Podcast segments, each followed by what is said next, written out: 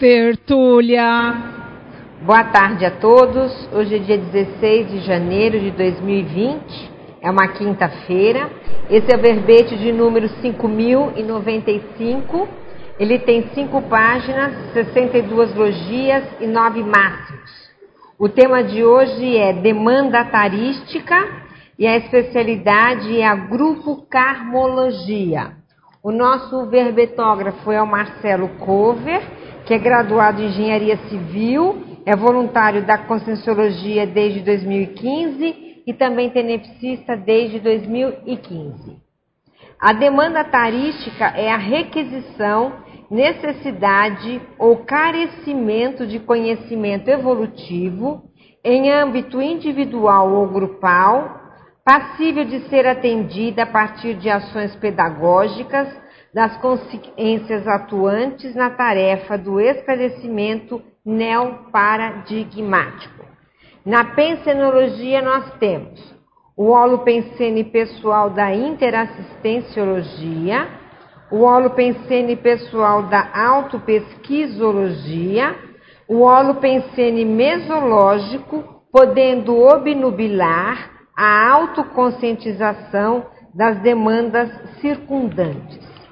Na fatologia, nós temos a insciência evolutiva generalizada, as disparidades autoevolutivas no intrafísico, o reconhecimento das próprias demandas, a empolgação pseudotarística, o livro inacabado, o verbete engavetado, a dosagem informacional o atendimento neo-enciclopédico às demandas tarísticas planetárias. Na parafatologia, as demandas decorrentes de retrovidas, quem sabe a grande maioria seja, né?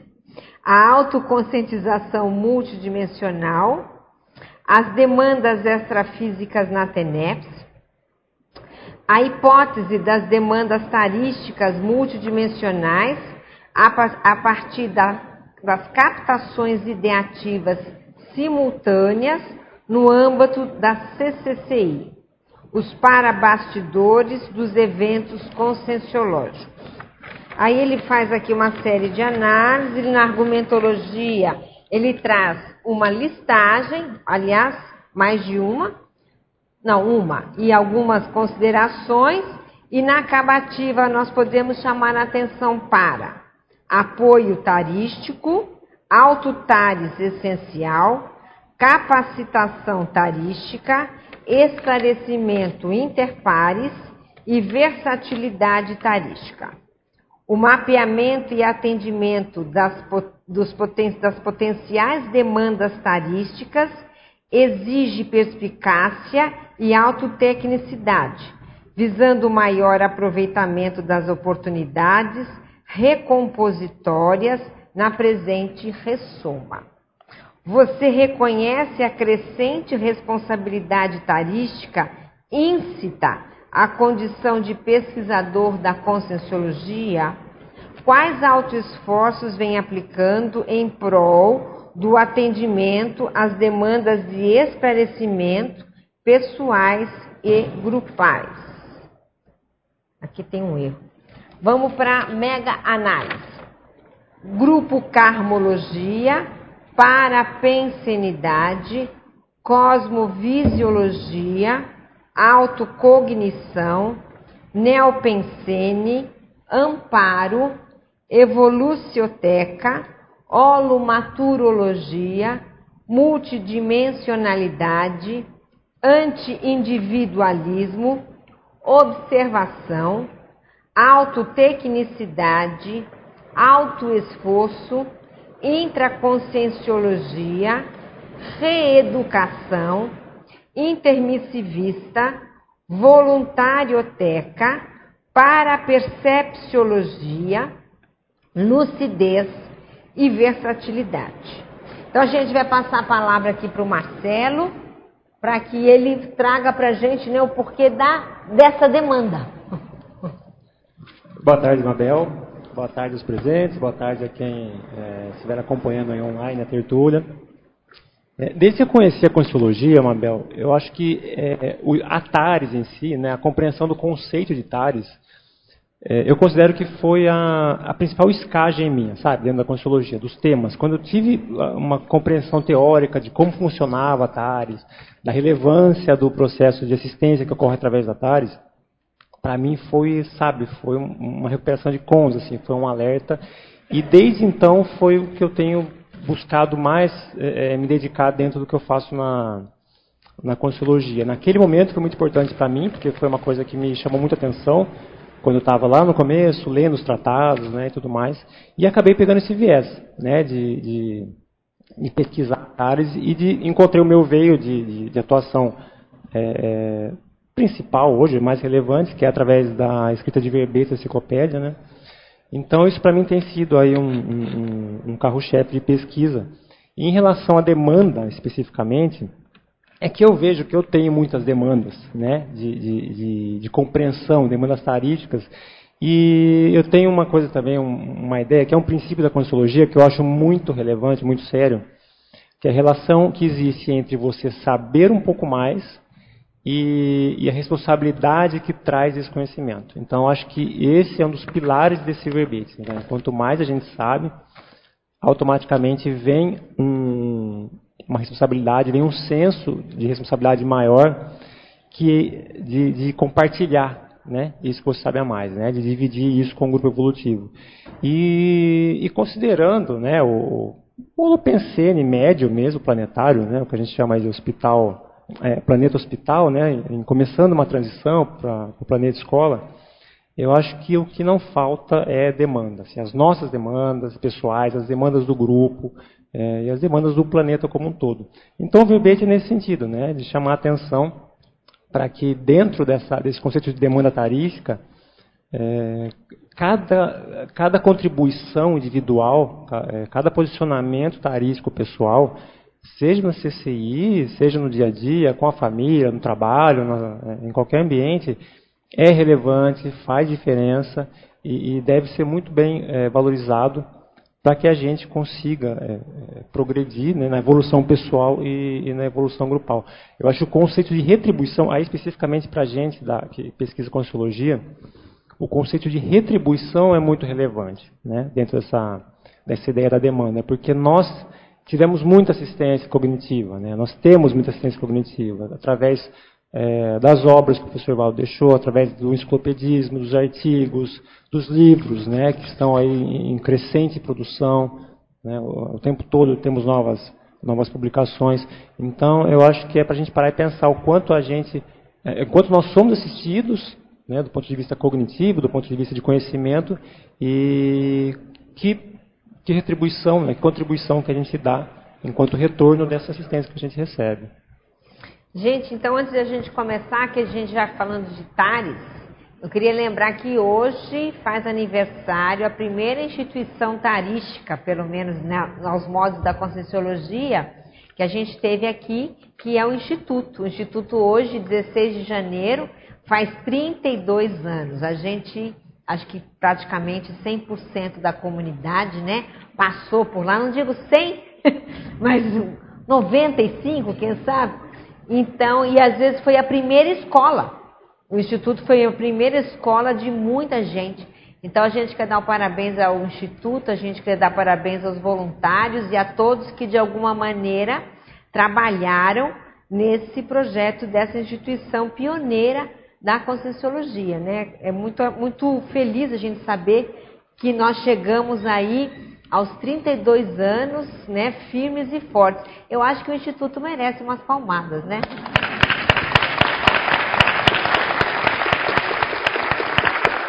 Muito bem, já que falamos de demanda tarística, então vamos começar aqui, Marcelo, na pergunta número 1, um, estrangeirismologia, na página 1, Terceira linha. Em meio a incontáveis demandas interassistenciais diárias, incluindo a TENEPS, como fazer com eficácia a gestão das demandas no lifetime, organizaciologia. É, é, pensar, né, Mabel, que nós temos um tempo de ProEx, né? Então não tem como você colocar é, o que cabe em três ônibus dentro de um carro. Tem, as demandas serão sempre maiores do que a nossa capacidade de atendimento, as demandas em geral. Então, cabe você é, se aprofundar e, e, refletir e chegar dentro das suas auto-pesquisas até onde que eu consigo ir dentro desse momento evolutivo meu. É por isso que eu coloquei até a organizaciologia aqui. Porque é um exercício de organização constante conseguir fazer essa triagem do que é possível atender sem entrar numa situação de, de, de excesso, de burnout.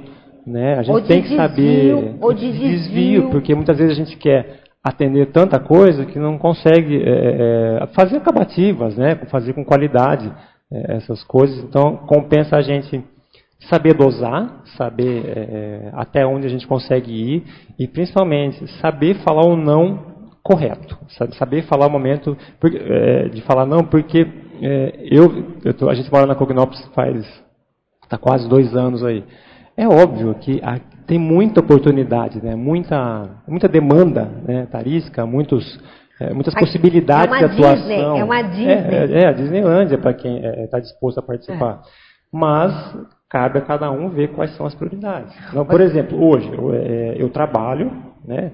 um trabalho que me ocupa 10 horas do dia, aproximadamente, entre ir para o trabalho, é, ficar no almoço, voltar para casa, enfim. Então, o, no tempo disponível, é, você tira mais um período de TENEPS, não sobra muita coisa diariamente para dedicar. Né? Então, tem muitas outras coisas que eu tenho vontade de fazer, mas, né? mas é que ainda não foi possível. Tanto que você falou do IPC, eu estou fazendo inscrição no meu primeiro curso do Gente, IPC. Gente, eu quero dizer aos colegas do Instituto aqui que esse homem aqui, quantos verbetes você tem? Esse aqui é o 38 38 verbete. Você sabe quantos CIPs ele fez? CIPs. Quantos CIPs esse homem fez? E ela também. Nenhum. Ele não fez nenhum, ele está fazendo agora inscrição. Fizer hoje inscrição para o primeiro CIP dele no aniversário do Instituto, não é isso, Marcelo? É, é um show isso aí, ó. Sincronicidade, né? É um show e ao mesmo tempo a gente vai puxar a orelha dele, porque ele tem que fazer logo esse CIP, virar professor, não é?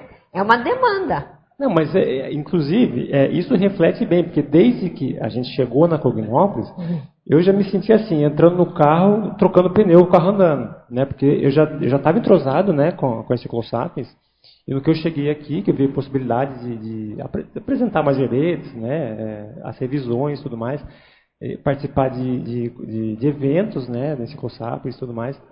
Então não deu realmente tempo. Agora não deu eu, tempo, né? É, é, não deu Você tempo. começou já é, engatado. Agora que a gente está. É, Vai fazer um curso de entrada. Quando eu digo CIP é porque ele nunca fez, eles nunca fizeram o curso de entrada. Nenhum.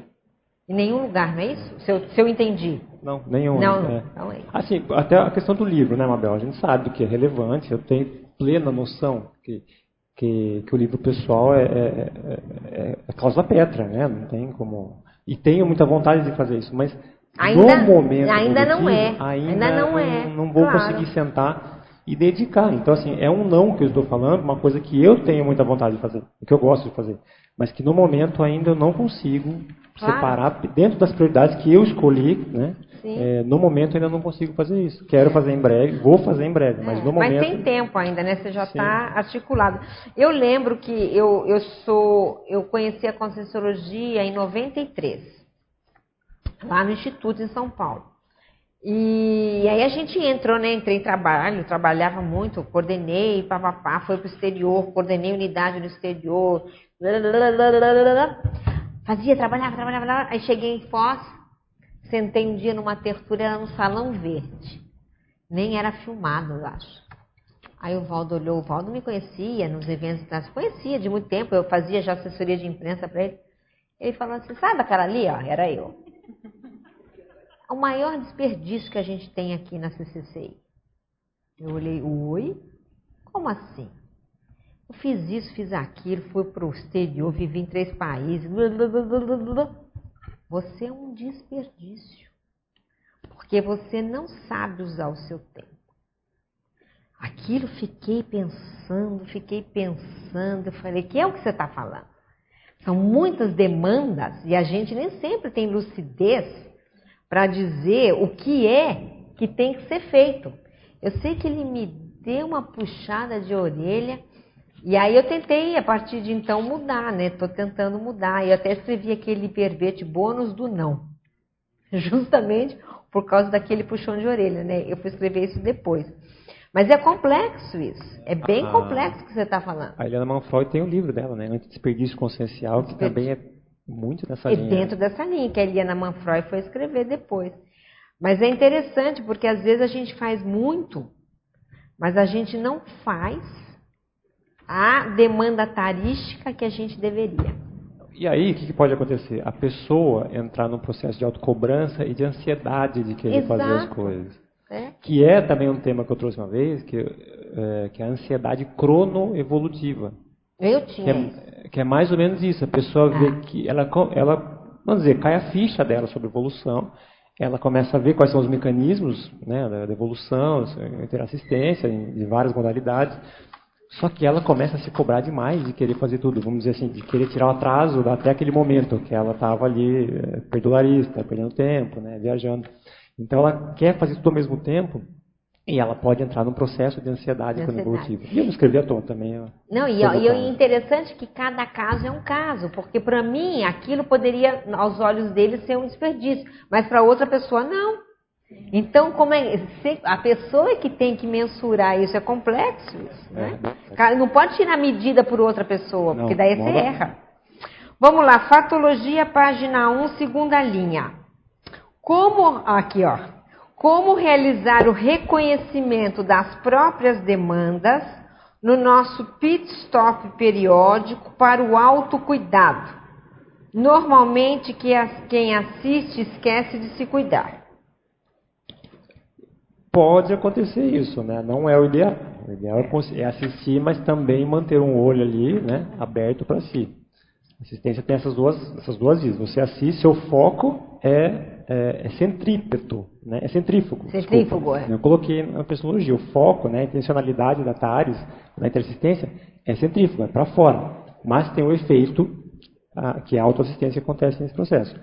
Mas entra nessa questão, que a gente falou de pouco, agora de pouco, da organização. Ah, eu faço assistência, eu dedico uma parcela do meu tempo para escrita, docência Exercício e tudo mais. físico. Então, mas é isso que eu ia chegar.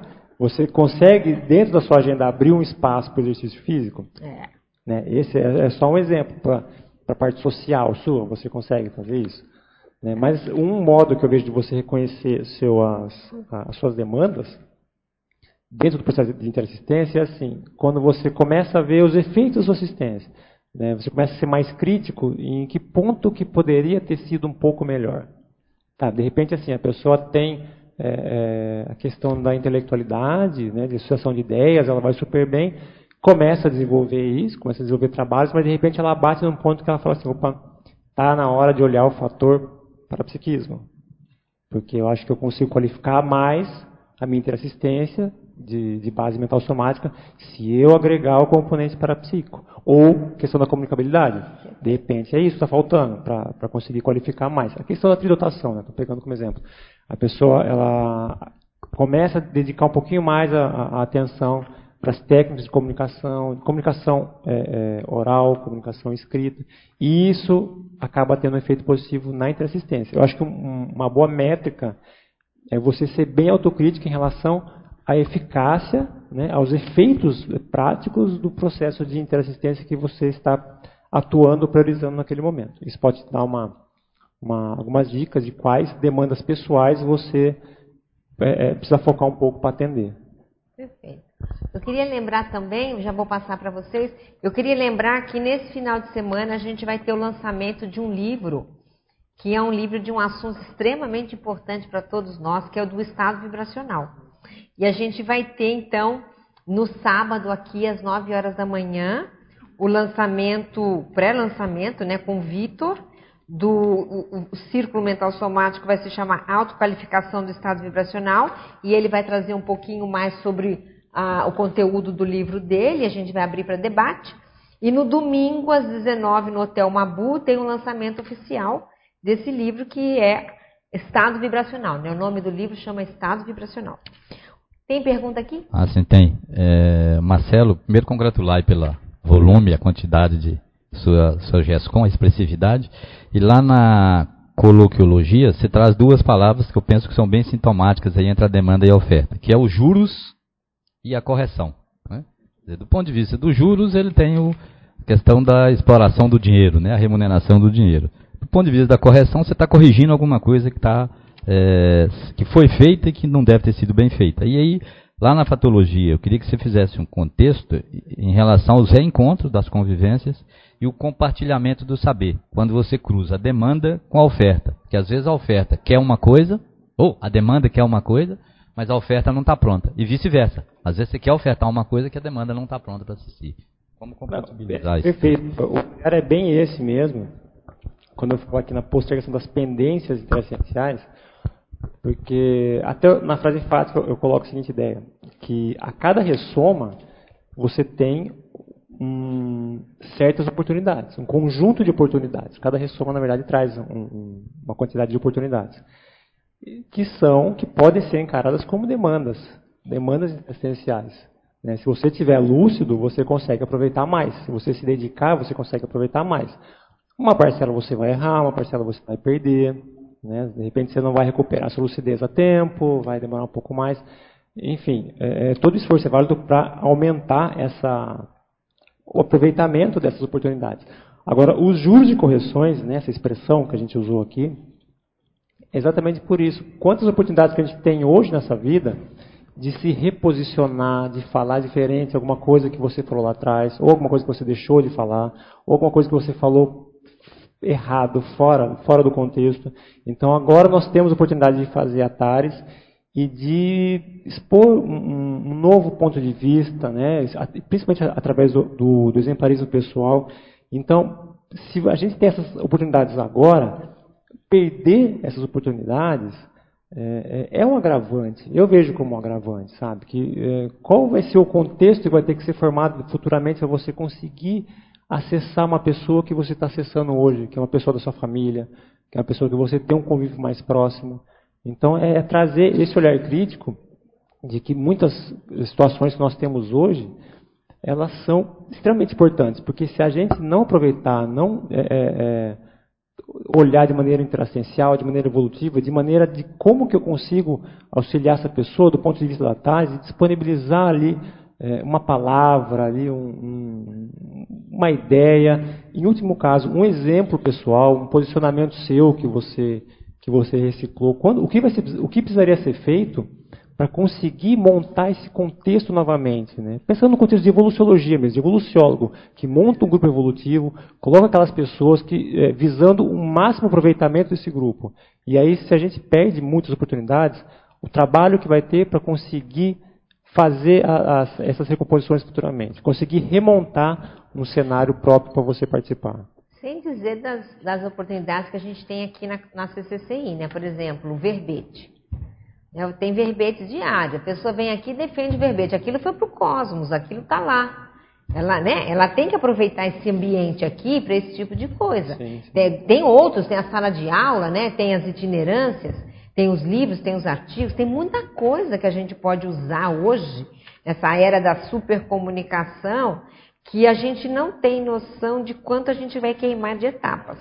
Não, do mesmo modo que a gente falou da da capacidade, da racionalidade de saber falar os nãos no momento certo, saber falar o também sim, né? tem que ter o senso crítico de saber falar o sim. É. Né? Então, por exemplo, você recebe uma mensagem às seis da tarde, você pode defender uma tertúlia amanhã? Você vai, né? Sim, a gente pode defender uma tertúlia amanhã. Mesmo que não dê tempo de, de rever muita coisa, mas vamos lá, vamos estudar, vamos se, se predispor, vamos colocar a intenção de assistir, vamos se posicionar. Não, é, é, meu posicionamento é de fazer de ser uma mini peça assistencial dentro do que eu entendo, dentro das minhas capacidades? É.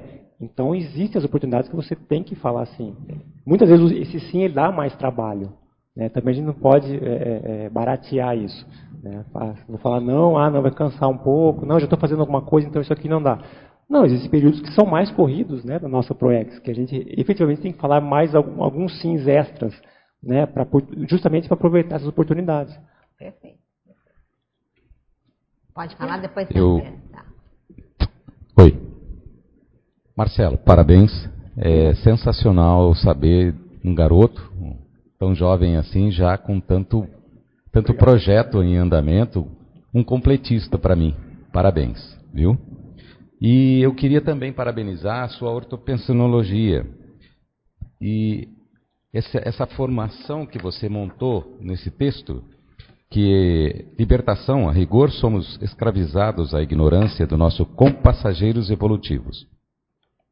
Na autovivência da tarefa do esclarecimento, Tares, vem a nossa libertação. Você ainda consegue aprofundar um pouco mais isso? Porque é tão, tão lúdico, tão bom. É, é muito, essa, essa ortopensata, é, não é a primeira vez que coloco ela no, no verbete, porque eu acho que ela, é, ela, ela, traz essência, na minha opinião, do que é a tarefa do crescimento. Né? A essência de que você sabe, você já consegue visualizar alguma coisa de evolução, por menor que seja, né? que a gente está começando agora a, a, a compreender, né? a buscar trazer essas teorias, trazer esses princípios da Consciologia para a nossa vida prática, né? para a nossa pensanidade, né? para a nossa reciclagem conscienciais. Mas é, é, tão relevante enxergar dessa forma que a evolução não é você disparar sozinho na frente, que a cada passo que você dá, você tem um, é, um grupo né, que dentro da hierarquia evolutiva, né, da escala evolutiva das consciências, cada, a cada passo que você dá numa ascensão nessa escala evolutiva, isso cria uma responsabilidade de prestar assistência para quem ficou para trás. Isso, eu vejo isso, eu tenho, eu tenho muito enraizado essa ideia, que é inevitável que é, a gente tem que trazer todo mundo junto. O princípio de que ninguém evolui sozinho, o princípio da, da interdependência, né, isso é, tudo é tão casado né, na interdependência que você, no processo de você fazer uma assistência para alguém, você é o primeiro assistido. Essa teoria, ela, é, eu acho que nem é uma teoria, ela é colocada como teoria, mas é uma prática que a gente sabe. Por exemplo, hoje, aqui falando de demanda tarística, o meu foco é, é escrever, expor, né, é dar ideias para as pessoas sobre esse conceito de demanda tarística. Mas, na verdade, quem mais vai aprender demanda tarística hoje seria eu. Né? De sentar, de falar, porque é o processo da TARES. Né? A, a pessoa que se dedica para uma tarefa de crescimento, ela é a primeira que aprende mais aquele conceito. Ela aprende através das perguntas que as pessoas fazem, né, das colocações, das próprias ideias que ela acaba tendo na hora de escrever ou de apresentar, da interassistência dos, dos, dos amparadores extrafísicos que chegam com ideias, que chegam com exemplarismos através de uma, uma pensanidade positiva no momento que você está é, é tá precisando. Assim, está escrevendo um verbete, está num dia conturbado, você senta para tratar o tema, você sente uma mudança ali no holopensene, né? você vê que é um processo extrafísico, né, que está chegando ali, você, você, capta palavras que caem como uma luva ali no texto que você está escrevendo, a escolha de uma ortopensata. Então, esse processo de, de, de interassistência é legal, eu acho que é muito relevante a gente observar. Sempre que ler a palavra tarefa de crescimento, TARES, colocar interassistência. Então, ó, na autovivência da interassistência vem a nossa libertação. Está muito, tá muito linkado ao processo de gestão do nosso tempo, do nosso dia a dia, das nossas coisas. Né, da, o que, como é que você separa o importante do urgente? Como é que você faz isso? Eu vejo que existem demandas que são é, é, prioritárias no sentido de que você não tira da sua agenda, que você é, é, sabe que aquilo faz parte. Então, por exemplo, no meu atual momento evolutivo, subsistência, então trabalho. Trabalho é trabalho, ponto final. Eu não tenho como abrir mão disso hoje. Talvez futuramente consiga diminuir ou, quem sabe, é, é, é, eliminar esse componente. Mas o trabalho hoje, as horas de serviço, elas fazem parte de uma prioridade no atual momento evolutivo. Tá, isso é uma coisa. Ah, então, eu acho que você faz uma escala de prioridades, assim, as que você não tira. TENEPS é prioridade. Todo dia, aquele horário, aquele local também. Então, você vai tirando as que são é, é, primordiais no seu momento evolutivo, isso muda, isso vai mudando. E aí, com o seu tempo é, é que sobra, né, com o seu tempo útil, que não é utilizado nessas prioridades que são é, é, inalienáveis naquele momento, você aplica autocrítica e define o que, que vai ser mais, o que, que vai ser menos. Então você coloca sustentabilidade num item de importância bem alto, né? Você coloca o lado multidimensional da assistencialidade, TENEPS, enfim, e, e você coloca as, aí o excedente disso como a, a, a segunda, o segundo alavancar das suas necessidades. Seria isso.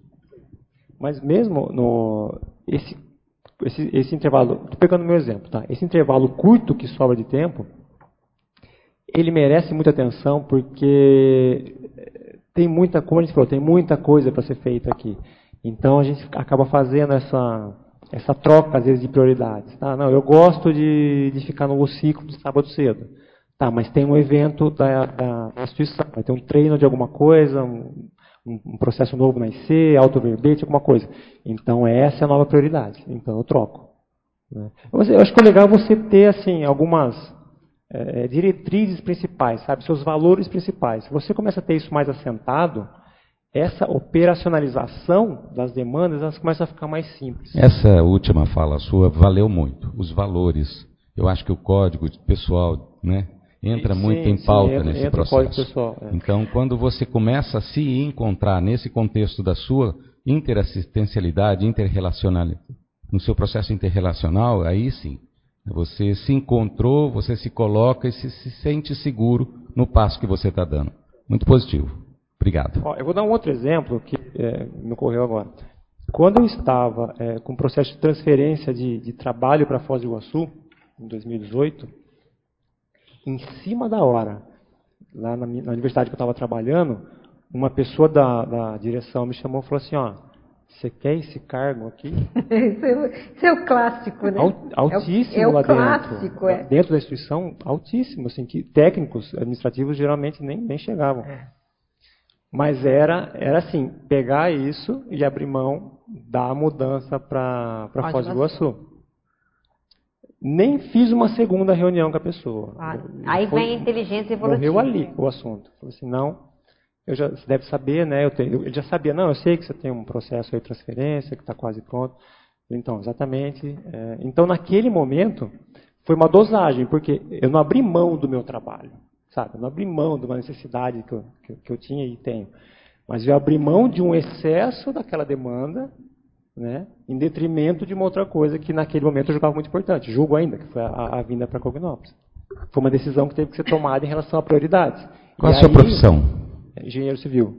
Ah. E aí entrou a questão do, dos valores, porque naquele momento o valor meu era, vou para Cognópolis pela Consciologia, mas dentro do contexto de Consciologia, principalmente por causa da enciclopédia que é a Ele, ele, tinha um foco né, bem específico, era enciclopédia. Eu já estava fazendo o voluntariado à distância nas mas eu sabia que é, é, mudando para cá, esse voluntariado seria mais, mais atuante, né, mais próximo. É, que é onde você sempre trabalhou desde que vocês chegaram, né? Sim. Adriane. Marcelo, parabéns pelo verbete. Obrigado, Adriane. E agradecemos a sua disponibilidade assistencial. Não só pela Enciclosapiens, pelo terço filiário, mas por mim mesma também. Está muito bacana o verbete. Está me ajudando bastante. Na fatologia, página 2, terceira linha, não posso deixar de perguntar, que a Mabel até já falou um pouquinho, né, Mabel? É. Sem querer puxar a sardinha para nossa brasa, né? As oportunidades da era da supercomunicação. A gente pesquisa o assunto, então você poderia dar uma palhinha, como não. diz nossa amiga Marilu? Essa é, é, é, é outro recurso relevante, extremamente relevante para nós, que essa capacidade que a gente tem e que a Conscienciologia fomenta, da gente conseguir falar, é, escrever e isso ir para frente, sabe? Isso ser transmitido online, né? ser disponibilizado o download dos verbetes. Né? A Conscienciologia ela, ela tem um, um, toda uma, uma estrutura para docência, para quem, quem vai para o lado da docência, né? E mais do que isso, né, quando eu falo supercomunicação, eu estou dando exemplo no âmbito da CCCI, mas no próprio âmbito das comunicações é, pessoais, familiares, é, é, sociais, né? as mídias sociais, elas podem ser dispersivas, elas podem, elas têm um lado é, negativo, obscuro, mas elas também podem ser usadas de maneira muito funcional, sabe? Eu tive contato com a, com a Consciologia assistindo uma tertúlia. Né? Meu primeiro contato com Consciologia foi, é, que foi em 2013, né? comecei em 2013, eu estava lá no YouTube, de repente caí num vídeo da Consciologia, o Valdo sentado aí falando, né? Foi interessante, né? O que, que é isso? Ali, uma mídia social, né? um vídeo. Né? Como que eu chegaria nisso se fosse tempos atrás sem internet? Não sei, precisaria se alinhar alguma coisa para eu ficar sabendo de um curso em alguma cidade lá próxima a que eu morava, alguma coisa. Então eu acho que a era da comunicação ela permite atender mais demandas no sentido que ela ela conecta muito mais as pessoas, ela facilita que as pessoas é, possam pegar aquele link que falta para ela, para ela ter uma, uma chacoalhada, para algum intermissivista, né, ter contato ali com uma palavra, um vocábulo, um curso, um, um pedacinho de uma tertúlia, aquilo ser o primeiro, primeiro alerta para ele, para ele iniciar um processo né, de recuperação de cons. Você joga, né? Joga, né? Jogando, Porque vai Atares, jogando, vamos ver o que, é. que vai dar. Não, vai, mas exatamente, pega, Mabel. Vai jogando. A Thales é isso. A Thales, ela, não- ela é a disponibilização da informação, né? E uma reflexão que eu fiz, Marcelo, não sei se você pensou nisso, a hora que eu vi o, o título do verbete, é assim, né? A questão da demanda. A demanda, como você mesmo já comentou, a gente tem demais, né? Basta olhar para o planeta Terra e a gente vê que tem muita demanda aí de, de assistência, né? Mas eu pensei no seguinte, assim, é, muitas pessoas elas são assistenciais, né? Que nem, por exemplo, no voluntariado. A pessoa está lá, mas aí precisou, ela entra. Não precisou, ela está ali, né? Ela está ali na dela. Aí a reflexão que eu fiz foi a seguinte: pensando na escala evolutiva das consciências, eu acho que quanto mais evoluída a consciência, mais ela já se antecipa, entendeu? Foi uma, não sei, uma coisa que eu, que eu pensei. Queria saber o que, que você Porque ela é líder, isso. né? É. Porque ela tem que puxar o grupo. Isso. Eu acho que uma variável legal que ela estava falando aqui de, de senso de urgência, de organização, é saber o papel da pessoa dentro do grupo. Se ela tem algum nível de liderança, seja ele qual for, né? Ela já tem que olhar de outro com outros olhos, né? É, já pensou um evoluciólogo, Pois né, então, ele não- ele, ele faz, ele não espera. Não, não, não pode. Senão todo mundo para atrás dele. Porque a fila para. Entendeu? A fila tem que andar, né? Assim. Sabe o que, que eu vejo, Adriane? A pessoa, quando ela começa a, a, a levar adiante uma tarefa específica dentro do voluntariado, do interessencial, e ela começa a, a perceber que aquilo gera um efeito, sabe? É, esse processo retroalimenta ah, o senso de, de responsabilidade que ela tem. Então, vamos dizer, ela começa a se cobrar, mas não no sentido negativo da cobrança, mas ela começa a se observar melhor e, e não querer, né, sabe a questão do brilho cosmético, ela passa a não querer diminuir as falhas dela, diminuir as lacunas dela. Então, acho que ah, o avanço na escala evolutiva traz junto a questão do autoabsolutismo, traz junto a questão da, do maior senso de responsabilidade. Você sabe que você tem responsabilidade, você sabe que existe um efeito quando você faz uma intransistência, que você vê que quando você disponibiliza uma ideia para uma pessoa, ela escuta aquilo, reflete, e tem algum efeito, alguma reciclagem, algum eh, reposicionamento, você vê a realidade da, da, da TARES eh, na sua frente e isso mexe com você. Sabe? Isso, ah, isso traz reciclagens para você. Eu acho que isso começa a consolidar eh, neossinapses relativas à relevância da tarefa de esclarecimento. tá? É por isso que eu acho que quem, pessoas que já estavam no contexto lá do iluminismo, né, ou outros movimentos eh, eh, relevantes aí do ponto de vista de conhecimento, e que eu, é uma, uma teoria minha, que depois da dessoma conseguiram ver com mais lucidez a relevância do papel do esclarecimento nesses movimentos, eu acho que já nasce com algumas ideias inatas, do tipo, eu sei que tem que fazer isso porque dá resultado. Sabe? Eu acho que é uma coisa que já fica no, no, no, na aula memória da, da, da consciência. Se ela já participou desses eh, de movimentos em que efetivamente a TARES foi relevante e surtiu efeito, foi no lado positivo do iluminismo, porque depois acabou desbancando uma série de coisas. É, isso pode sim trazer para a pessoa um senso de, de, de realidade da TARES, que ela vem para essa vida já muito propensa, sabe, a se dedicar para isso. Existem dois verbetes que eu acho que ajudam nessa, nessa sua abordagem. Eu não sei se eu estou correta. Uma, um se chama refém da autocognição, refém, e o outro se chama partilha do saber. Os dois são do professor Valdo, que vai por essa linha aí. Se eu não estiver errada, está no título, tenho quase certeza que é uma coisa próxima a isso. Que é o que você está falando, da responsabilidade pelo nível de autocognição que a pessoa tem. É, aquele, aquele princípio foi bom para mim, foi relevante para mim, é. vai ser relevante para outras pessoas vai, também. Vai, né? é. O primeiro verbete que eu escrevi da, da enciclopédia, lá em 2015, o nome dele é Impacto Gesconológico. Foi o primeiro verbete? Foi. Que foi justamente por causa disso. Eu quis trazer essa ideia e o nome seria Impacto Tarístico. É. Eu tinha colocado Impacto Tarístico. Depois eu achei que Tares era muito amplo para falar uhum. no primeiro verbete, estava começando, nunca tinha vindo para cá, não conhecia ninguém. Então fiz um recorte um pouquinho mais específico, porque na época eu lia bastante, sabe? Eu lia os tratados, lia Cristologia, os 700, e aquilo foi fundamental no momento evolutivo para mim, né? para começar a repensar a vida, para começar a recuperar é, é, é, alguns cons, a relevância da evolução. Então aquilo foi Mexeu um divisor de águas para mim.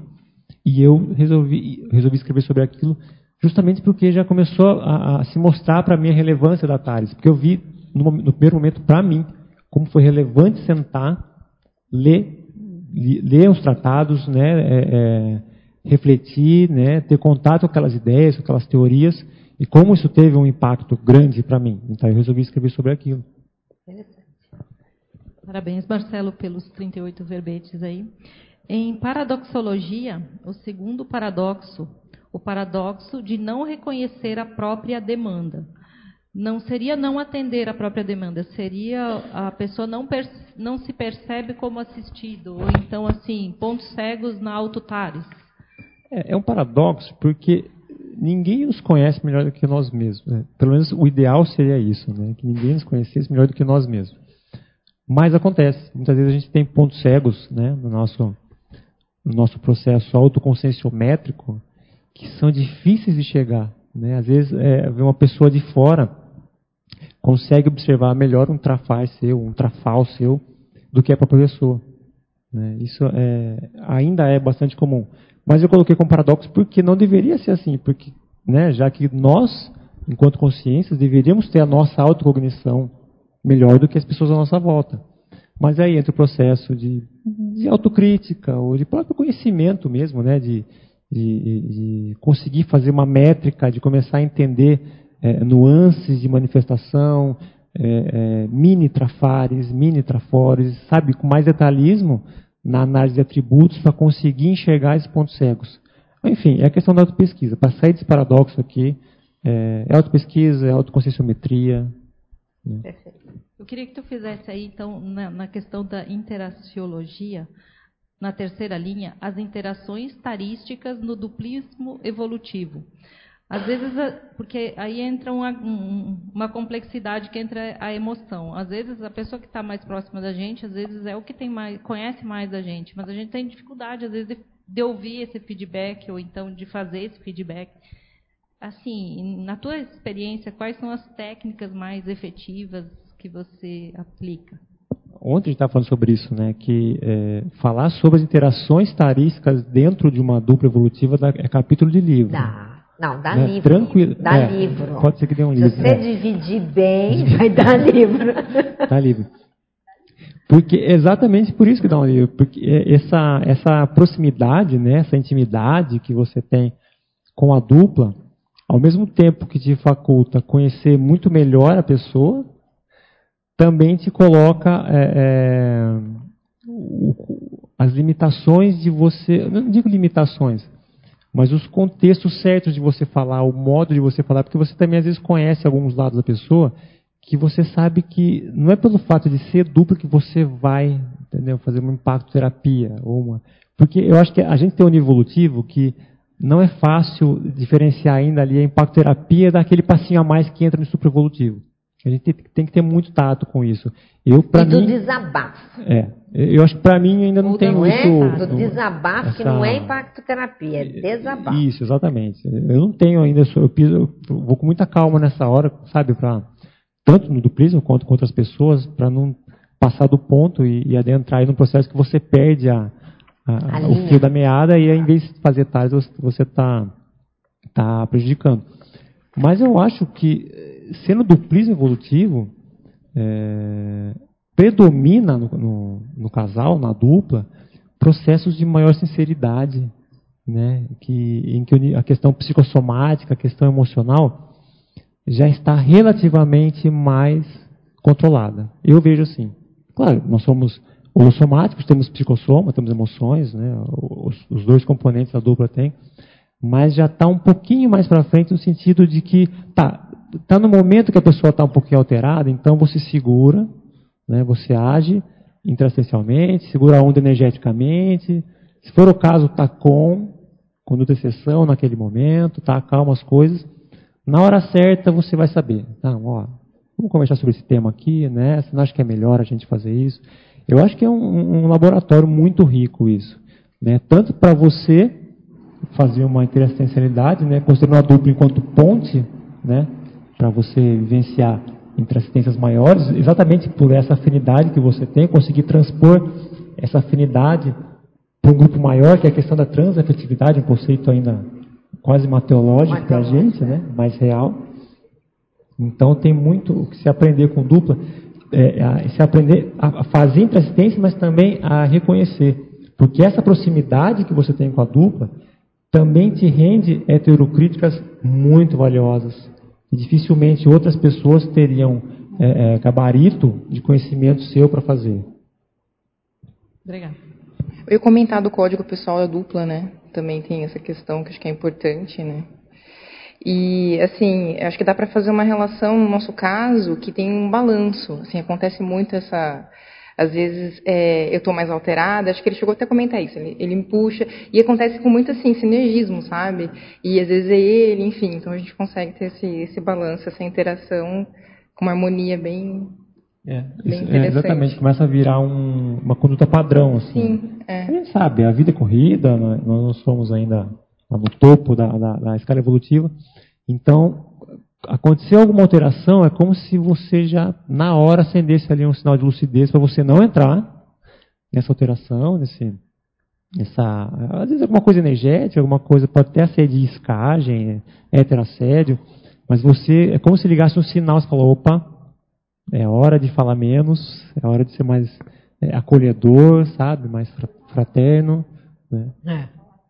É. é. Ou, ou, também depende da hora, você também sente que não, esse, esse aqui é o momento bom, está tudo calmo, então vamos retomar aquele tema e você consegue é, é, chegar na parte mental somática sem os, os, os ruídos né, da parte emocional. Alô, Marcelo, parabéns mais Obrigado. uma vez aí por uma mais uma GESCOM. Estou é, tentando aqui formular uma pergunta e pensando a partir do, das contas correntes né, kármicas, como seria o, na página 3, em crescendologia, na segunda linha, o crescendo mini demanda individual e mega demanda grupal. A palavra demanda ficou muito forte agora nos últimos, nas últimas perguntas, então estou tentando aproveitar o fluxo. Como que fica esse, a, esse processo das contas correntes kármicas? Pensando lá no ego karma, no grupo karma e no polikarma. Como que acontece esse crescendo? Você entendeu a...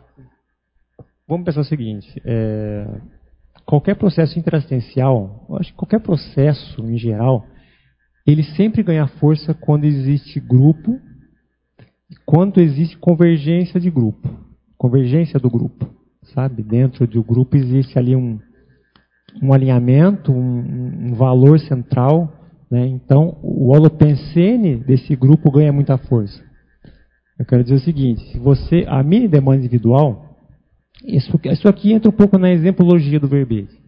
Você tem uma pessoa próxima de você, uma pessoa da família, do trabalho, assim, que você é, conhece, e surge uma oportunidade de fazer uma Atares com ela. Assim, ela vem, relata um problema para você, você percebe que ela deu abertura, né? Então, você sabe que aquilo que ela está falando, aquele problema, de repente na entrelinha tem uma outra coisa, tem a manifestação ali de um defeito dela, de um, de um trafar, e você faz aquela coisa pontual, sabe? Aquela coisa que tem um alcance é, é restrito inicialmente aquela pessoa ali.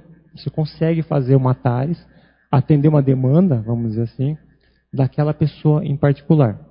Mas se a gente pensar em demandas tarísticas maiores, é, a grupalidade, o voluntariado, ele entra com uma luva nessa questão.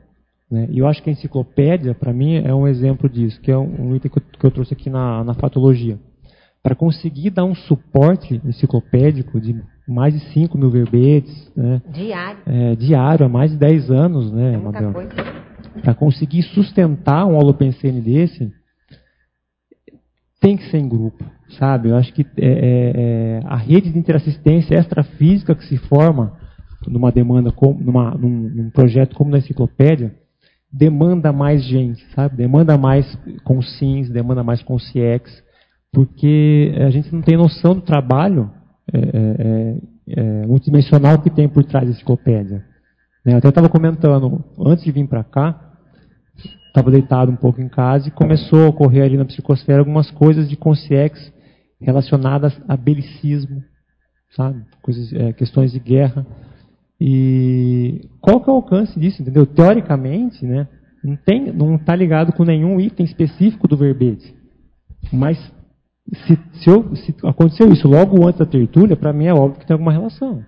Né? Não sei qual, né? porque a gente ainda tem várias tem muita limitação para a psica para entender, para compreender melhor algumas coisas é, é, extrafísicas, mas olha o alcance disso, né? E assim, eu estou dando um exemplo de hoje, mas vários verbetes, a gente chega aqui às vezes com um tema é, é homeostático e de repente a gente sente na psicosfera coisas, é, é, outros tipos de energias, sabe?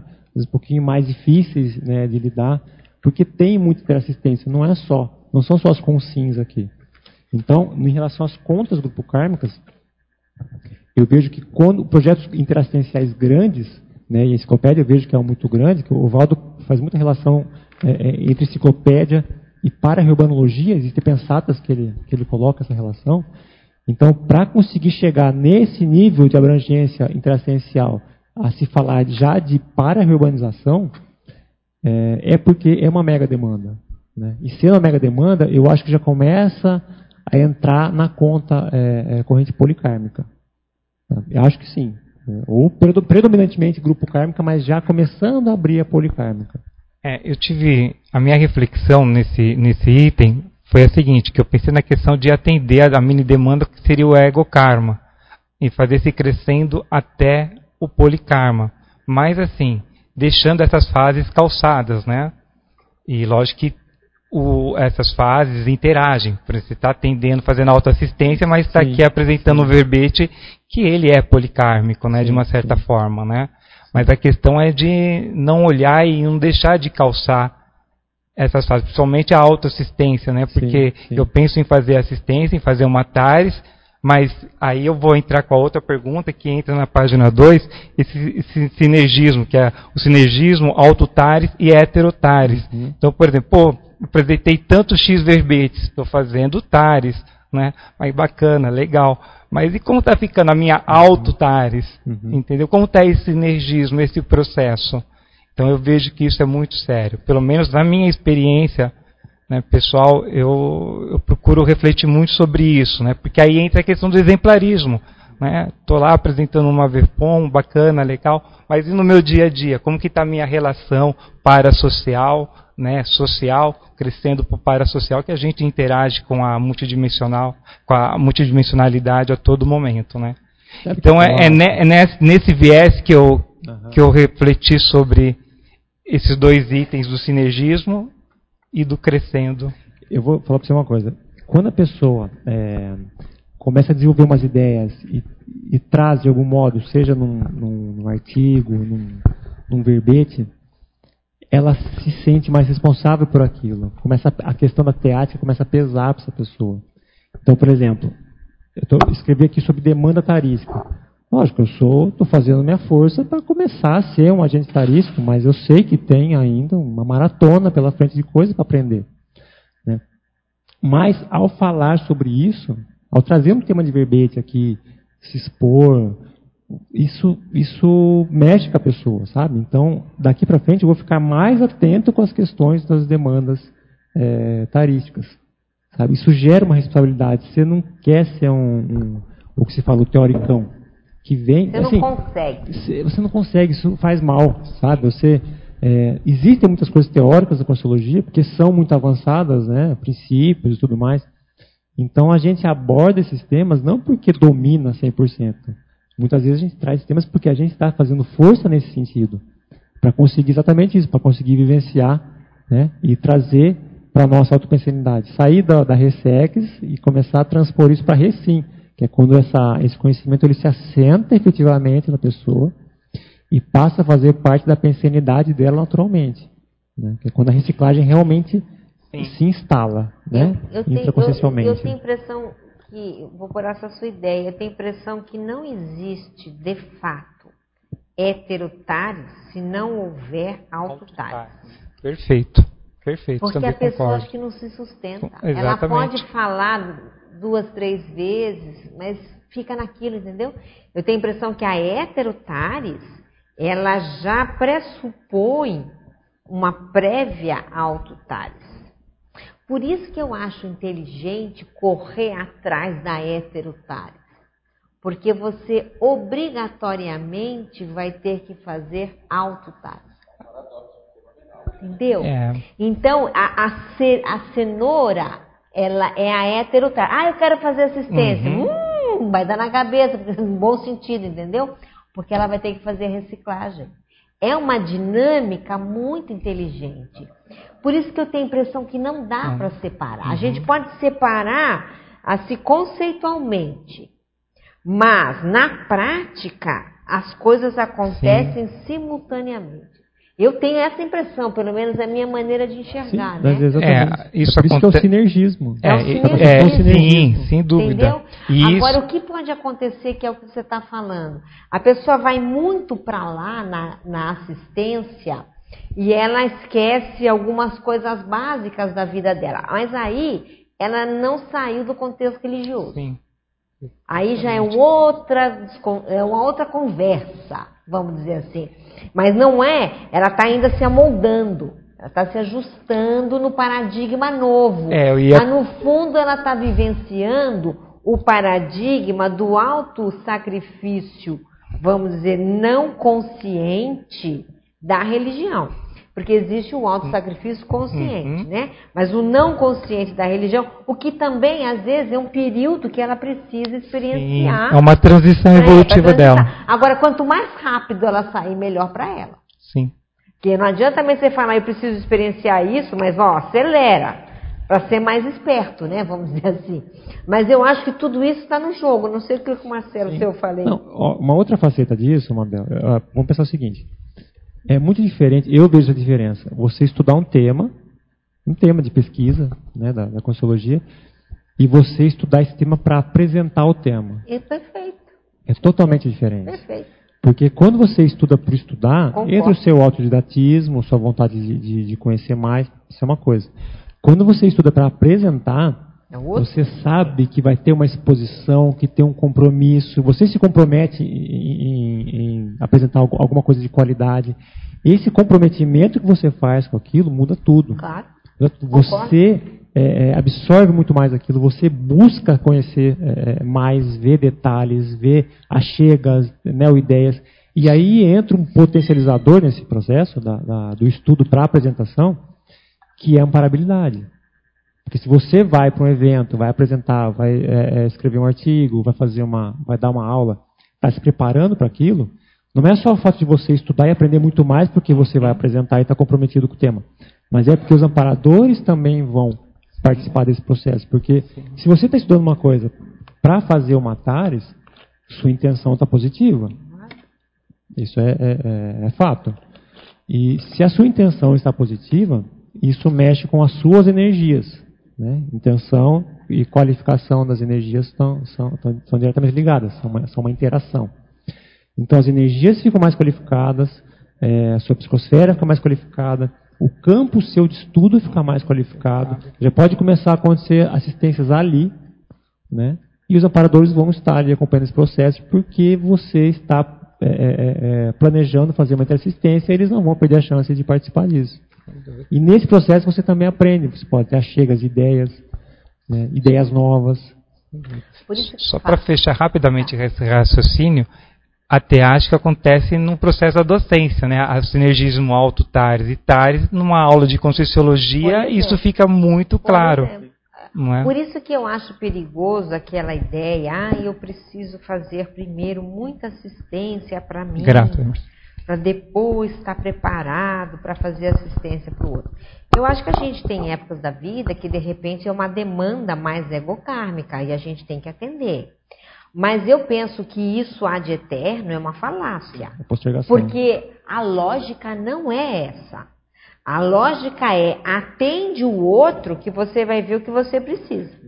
Não é? é? Eu acho que essa é a conduta padrão. Essa é a conduta mais. Quer dizer, não que tem que ser sempre assim, 100%.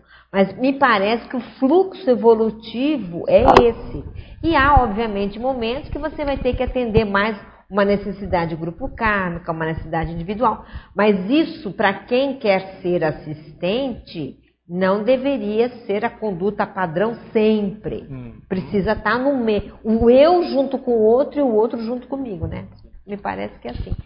Eu vou fazer uma pergunta aqui. Ô, Manuel, só fazer um. A gente está falando bastante aqui sobre o processo da TARES no âmbito da CCCI. Isso. Está né, tá predominando no debate isso. E realmente, no geral, aqui é, o debate fala bastante. Mas tem uma outra questão que é a TARES é, é, no dia a dia. Né? Assim, até aquela TARES com as pessoas que você é, convive, com a dupla, com, a, é, com o ambiente de trabalho, com a família, enfim, sociedade em geral. Que essa, aqui a TARES ela é mais explícita. Né? Que a gente fala, a gente usa neologismos, a gente é, é, fala mais abertamente, todos os, os fundamentos da Consciologia, mas é, é mais difícil você conseguir, você fazer essa, esse transpasse, assim, né, essa tradução, vamos dizer assim, desses conceitos mais avançados para conseguir colocar isso de uma forma palatável para as pessoas no seu dia a dia. Esse é um desafio, porque a TARES não, não é só aqui. É só. Né? Não, a é pessoa que tempo. quer fazer TARES, ela está disposta a fazer esclarecimento, seja qual for, seja uma ideia, seja através do exemplarismo, seja através da, de, um, posicionamento pessoal, de uma atitude junto a algum grupo. Gente, eu vou fazer duas perguntas. Quer falar mais uma coisa? Não, é, eu só ia concluir. Conclusão agora. O docente é 24 horas, é. não tem jeito. Eu vou fazer duas Obrigado, perguntas aqui, devolvo para vocês, porque eu estou na terceira pergunta aí. Deve ter umas 20 e poucas. Então, eu consegui chegar na terceira. Paradoxologia. Poderia comentar os itens da paradoxologia? Olha, o primeiro paradoxo, a gente falou bastante dele agora, né? No paradoxo de ao esclarecer-se no ato de esclarecer o compassageiro evolutivo. Porque muitas vezes o que acontece? É, aqui a gente tem esse exemplo mais explícito do, do verbete, que a pessoa vem aqui apresentar, e ela está tão focada nesse mater pensene temático que ela escreveu, que ela aprende muito mais durante a defesa. Né? Ela anota coisas, no dia da defesa ela anota muitas coisas, aprende bastante sobre isso aqui. Mas, no dia a dia, nessa assistência que eu estava falando, fora do âmbito da, da, da, CCCI, que é uma assistência mais ali pontual, né, com, com, as pessoas, você também aprende muito aí. Você aprende como que a pessoa reage, como que a pessoa é, é, é, qual o efeito que aquilo teve na pessoa, se ela foi aberta ou não. É um processo que você também aprende como ser um assistente melhor, né? através da sua, da, sua, da sua atuação, preferencialmente através dos seus acertos, mas eventualmente através dos seus erros também, nessa abordagem de fazer esclarecimento pela TARES. É, o paradoxo de não reconhecer a própria demanda, a gente comentou alguma coisa, né, que aí entra a questão da pessoa ainda ter seus pontos cegos, né, buscar atender as demandas das, é, é, tarísticas, se dedicar, mas não conseguir ainda mapear não conseguir fazer esse olhar pessoal para alguma coisa que ela que seria bom ela aprender ou ela reciclar naquele momento. E o último é um paradoxo mais geral, né? o paradoxo de o gênio eletronótico poder ser amaurótico perante a evoluciologia. Né? E isso é muito comum. Né? Pessoas que são. É, não vou dizer que são, o gênio da eletronáutica não necessariamente é uma pessoa é, não assistencial. Você tem pessoas na academia, na academia ou é, é, grandes inventores. Né? Hoje em dia a gente tem muita é, é assistência gerada por aplicativos que são, que são é, desenvolvidos. Então existem pessoas que são assistenciais dentro do contexto dela de eletronótico. Ainda não sabe, é, não tem lucidez quanto à evolução consciencial, mas já atua, já se preocupa com outras pessoas. Eu não sei se faz de forma instintiva, talvez não seja a palavra mais certa, mais correta, né? Instintiva. Mas faz, tem pessoas que têm esse ímpeto, né? Essa, esse impulso de ser assistencial, de desenvolver coisas pensando numa sociedade melhor, né? mas fazem isso ainda sem ter uma lucidez né? Sobre o, processo de que existe evolução consciencial. Né? E se soubesse, poderia potencializar muito é. mais. Né? Existe um, verbete que o Zaslav defendeu faz pouco, chama consciex eletronáutica, que é um paradoxo, né? Como é que a consciex, mas é o que mais tem, a consciex eletronáutica que vai meio pelo, pelo, pelo lado dessa pergunta aí. Vou fazer mais uma e vou passar para você aqui, tá? Fatologia, página 1, sétima linha. Pode exemplificar a empolgação pseudotarística? Então, essa é perigosíssima e pode pegar a pessoa quando ela é, é. Pode pegar sempre, mas acho que pesa mais na pessoa quando ela tem contato com a consciologia, lá no começo, e aquilo faz todo o sentido do mundo para ela. Né? É isso que eu quero na minha vida, evolução, é desse jeito que funciona. E aí a pessoa é, é, se empolga, pode se empolgar nesse primeiro momento e querer fazer tares, fazer tares com todo mundo, né? Colocar o 700 experimentos embaixo do braço e sair falando, né? Do princípio da descrença para todo mundo, na família, na reunião familiar, né? Reunião de Natal, pessoal, olha pessoal, que holopensene, né? Gostoso que está aqui hoje. Não dá, assim, é, é, as pessoas não têm essa é, é, podem não ter essa predisposição para o neologismo. Né? Então, tem que ter uma cautela quanto a isso. Por exemplo, é, a gente usa, é muito recorrente o uso de soma. De soma. A gente fala de soma quando uma pessoa. De soma. Mas, assim, no geral, é, quando a gente vai conversar fora dos do, do nossos pares aqui, a pessoa faleceu, a pessoa morreu, porque eu não vou falar de soma. Claro. Né? Chegar para alguém, ah, fiquei muito triste, seu pai dessomou. Não, não, mas já morreu. Então.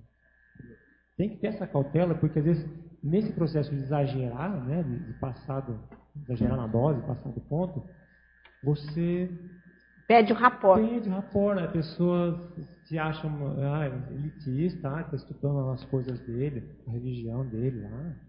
Pode, sabe, pode confundir tudo ali claro, o que está claro. acontecendo e isso é muito pior. De repente é melhor não ter falado nada, né, do que você fazer uma exposição aí exagerada, né? Deslocada. Deslocada. Né? Por exemplo, no, no, no Lucico, é, quando as pessoas chegam lá para visitar, a pessoa que é mantenedor, é, faz isso, né? Às vezes vai com, vai com cautela, né, para falar as coisas, fala dos neologismos, né, mas sem uma avalanche de coisas. Quando fala neologismo, conceitua o neologismo, coloca aquilo de maneira mais clara para a pessoa. Porque senão a pessoa não entende, né? Não Sai tem. aqui sem, sem compreender. Nada. Parabéns, Marcelo, pelo verbete. Eu ia perguntar justamente sobre essa empolgação do pseudotarística, mas já escolhi aqui outra pergunta. É, na, na, quinta linha, de cima para baixo da fatologia, na primeira página, a escuta ativa. Como que você vê a importância da escuta no, no processo da TARES, né? Porque muitas vezes o agente ou a pessoa quer fazer TARES com o outro, mas sempre pensando no que ela vai falar, o que, que ela precisa trazer para o outro e, e, muitas vezes não escuta, né? Não vê o que, que o assistido ele, ele realmente está precisando ali, né? Qual é a real demanda dele? Não, isso acontece sim, a pessoa às vezes já vai com vamos dizer, uma coisa pronta, né, para chegar, para conversar, para falar. Mas o processo da TARES, ele é, ele é muito dinâmico, né? Então, se a pessoa não estiver atenta para o interlocutor, aqui falando dessa TARES mais é, direta, da docência, por exemplo, é, ou no dia a dia. Se a pessoa não tiver uma escuta realmente atenta, aqui um item na sequência, as entrelinhas dos diálogos, né? Às vezes a pessoa está ali expondo um problema, né? Expondo uma preocupação dela, mas você consegue, no meio daquilo, reclamando de alguém, mas você consegue, no meio daquilo, é, visualizar que é um traço daquela pessoa, que é um trafar daquela pessoa se manifestando. Né? Essa escutativa é você conseguir fazer um sobreparamento ali do, do, do formato do que está sendo falado e entrar na essência. Né? Não é uma coisa muito simples Não. isso. Se você conhecer um pouco a pessoa, isso ajuda, né? ajuda bastante. se, você pode usar até de recursos parapsíquicos, de repente, ali uma leitura energética do que está acontecendo, mas é um exercício de, de, realmente de detalhismo, eu acho, de, de não entrar, se a pessoa está muito emocionada, você conseguir sobrepairar aquele OpenCN que está mexendo com a pessoa, que está mexendo com o psicossoma dela, e conseguir no meio disso extrair alguma coisa é, além do óbvio. Né? Então, assim, é realmente chegar de peito aberto. Vai conversar com alguém que está disposto a fazer TARES, evita esses apriorismos que você falou. Evita já chegar com uma fórmula pronta do que você vai falar, seja aberto, escute bem, aí você, no ali, você vê até onde você consegue é, é, intervir. Eu acho que essa escutativa é um baita de um exercício para desenvolver o parapsiquismo. É na escutativa. Hein? Eu acho que é. Tem, não tem? Tem, que é um baita exercício. Que você, você faz o acoplamento. Senão você não acopla, você não interage energeticamente. É o exercício de sair de si, né? É. Que é a base da intransistência. Exatamente. Você ficar focado em você, você... E o parapsiquismo é isso, é, é sair de si. Você né? interrompe o, esse rapport da pessoa. Né? Muito bem. Principiologia, página 2, terceira linha. Pode explicar o princípio de as recins serem prerrogativas pessoais? Quais as relações entre esses princípios e a demanda tarística. O princípio de as recins serem prerrogativas pessoais é porque na TARES não, exi não existe a intenção de convencer a pessoa. O exercício da TARES se limita a você pesquisar, você vivenciar e você disponibilizar alguma coisa. Disponibilizar o conhecimento, disponibilizar uma ideia, disponibilizar um verbete, é, como o de hoje, Dali para frente é com a pessoa. A pessoa que vai ler aquilo, se fizer sentido, ela vai pensar um pouco mais. Se ela quiser é, algum princípio que ela achou interessante, alguma ideia, mexeu com ela, ela vai buscar fazer vivência disso. Então você não consegue muito muito além disso. Né? A TARES faz parte do processo da TARES. Você disponibiliza a, a, a informação, coloca na internet, disponibiliza o download, os livros lá na prateleira para quem quiser comprar, os cursos disponíveis para quem quiser fazer inscrição, mas para ali. Dali para frente, a TARES, ela depende da pessoa trazer aquilo para ela. E aí que mora um dos, grandes, um dos grandes pilares da TARES que eu vejo, que é a questão da liberdade. Né? TARES tem que ter liberdade. E dar liberdade. Hã? Dar liberdade. É. Dar, dar liberdade. Sim, você tem que dar liberdade à pessoa. Se ela quiser é, é, dar as costas para aquilo, não, isso não faz nenhum sentido. Perfeito, tudo bem, é prerrogativa dela. A gente respeita isso. No momento oportuno, ela, ela vê o que ela faz.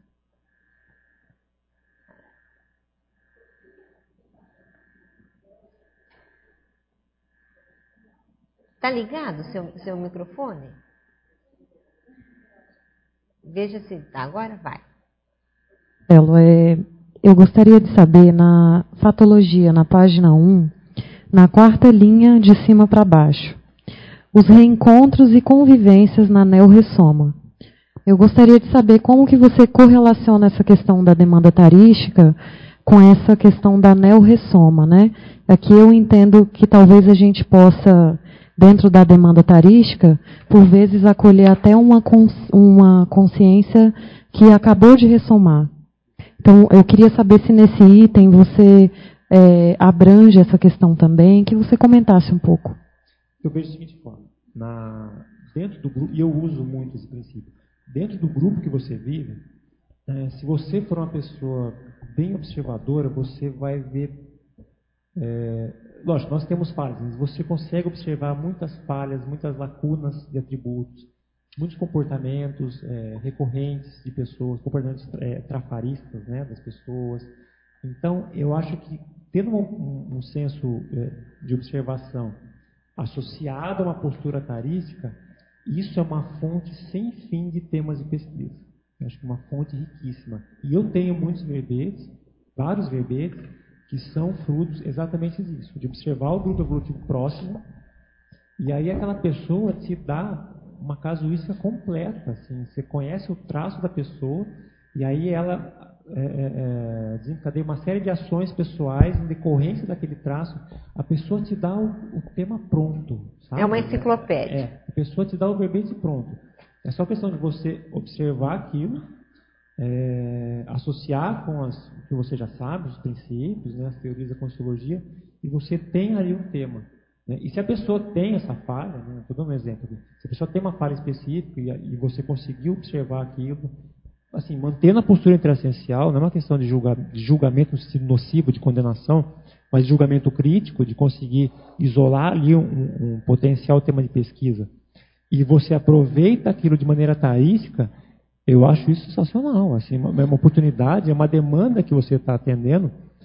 Se não for diretamente daquela pessoa, de repente é uma pessoa que não é da consultoria, não vai ter contato com o que você fez aqui, mas outras pessoas vão ter. Se não aquilo específico, alguma gradação daquele traço. Então, na observação do grupo evolutivo, da mesologia, da sua família, das pessoas próximas, do grupo de convívio na CCI e das pessoas mais próximas a você, você tem um, um rol de potenciais temas de pesquisa e de demandas tarísticas para serem atendidas sem fim. Né? Sem fim. Marcela, parabéns aí pelo verbete.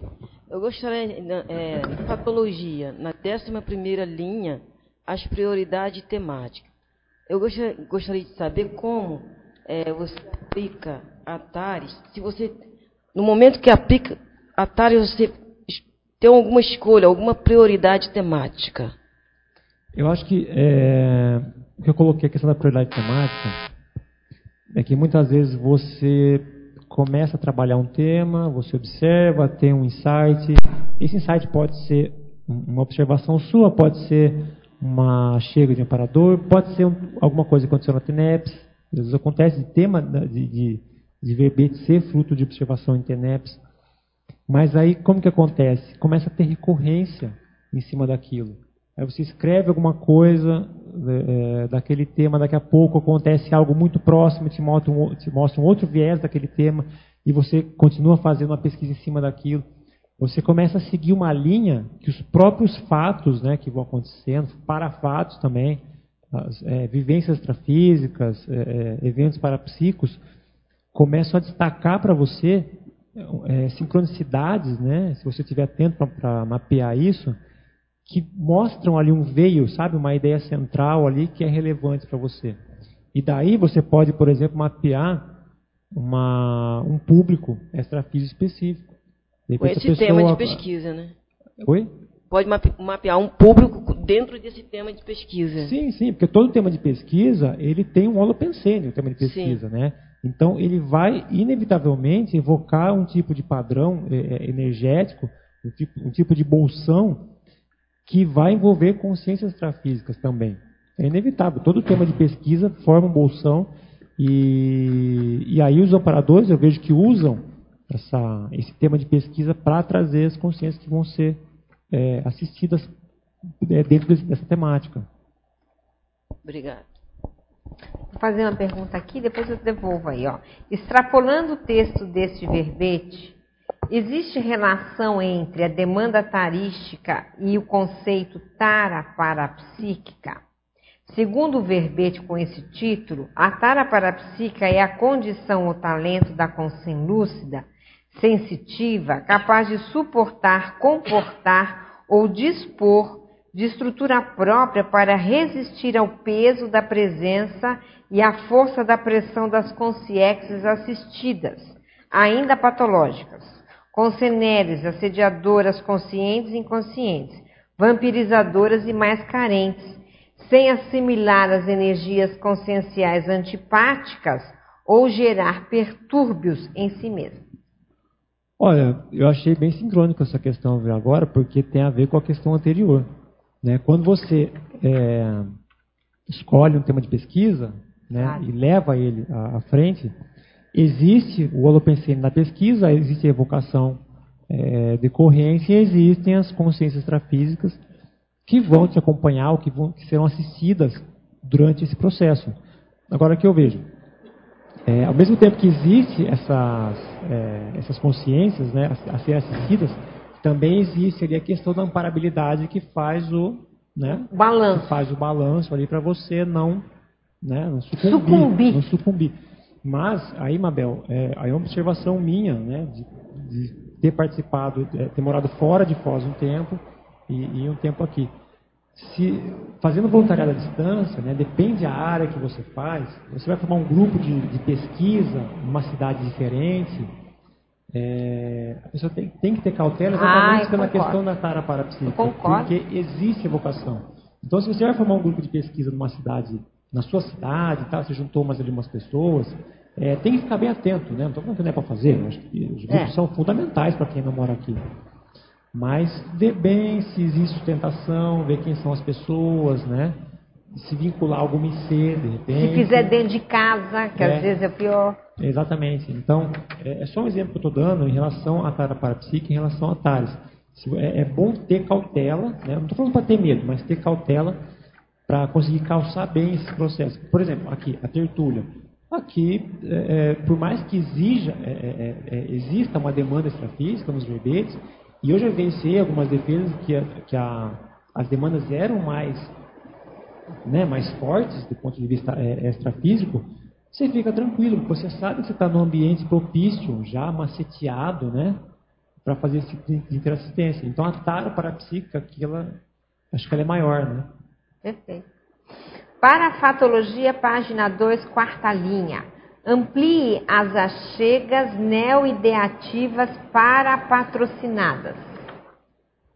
É o que a gente comentou, se a pessoa tá, ela está bem intencionada, está se dedicando, tem ali seu, seu momento de escrita, seu escritório de escrita, essa ortointencionalidade, né, essa intenção cosmoética, essa intenção interassistencial, ela qualifica muito o ambiente. Né? Então aí fica mais fácil de e os amparadores, aproveitando também, além do ambiente, aproveitar também que você está imerso no tema, né, cheio de ideias próprias sua ali em relação ao tema, associações de ideias, fica mais fácil de eles fazerem ali pequenas achegas e você conseguir captar essas achegas. Né? Então, às vezes, no meio daquela, daquela, daquelas várias ideias que você está tendo ali sobre o tema, aparece uma, às vezes você nem percebe, né? Isso pode acontecer e vem uma ideia de fora e você anota e aquilo foi para patrocinados. Foi uma ideia pontual que um, que um amparador, Equipex, passou ali para você. Isso é muito relevante, eu vejo, Mabel, é, que aí entra a questão da responsabilidade de quando você recebe essas ideias. Né, quando você percebe que teve uma captação de ideias. Você valorizar isso, né, você passar para frente Desovar. essas ideias. É, desova isso, porque olha só como é um ganha-ganha. O texto sai qualificado, né, com, essas, com essas achegas extrafísicas. Então, o público que for ler aquilo vai ter um material de maior qualidade. E o próprio amparador, isso foi um aspecto que a gente já comentou uma vez, uma, discutindo numa dinâmica, o amparador, quando ele passa uma ideia ali, quando ele dá aquela sopradinha de um, um tema, uma, um item do verbete, ele, se você publica e passa para frente, ele é assistido com isso. Isso pode ajudar futuramente esse amparador, quando ele ressomar, uma recuperação de cons, porque tem ideia, tem um pouco de energia dele em volta daquelas pesquisas, daqueles escritos ali. Pode ser que isso ajude ele. A ele também. Né? Campo da teoria é isso, tá? Claro, Mas claro, pode ser. Claro. Parabéns pelo verbete. Obrigado. Tá ligado? Ligou?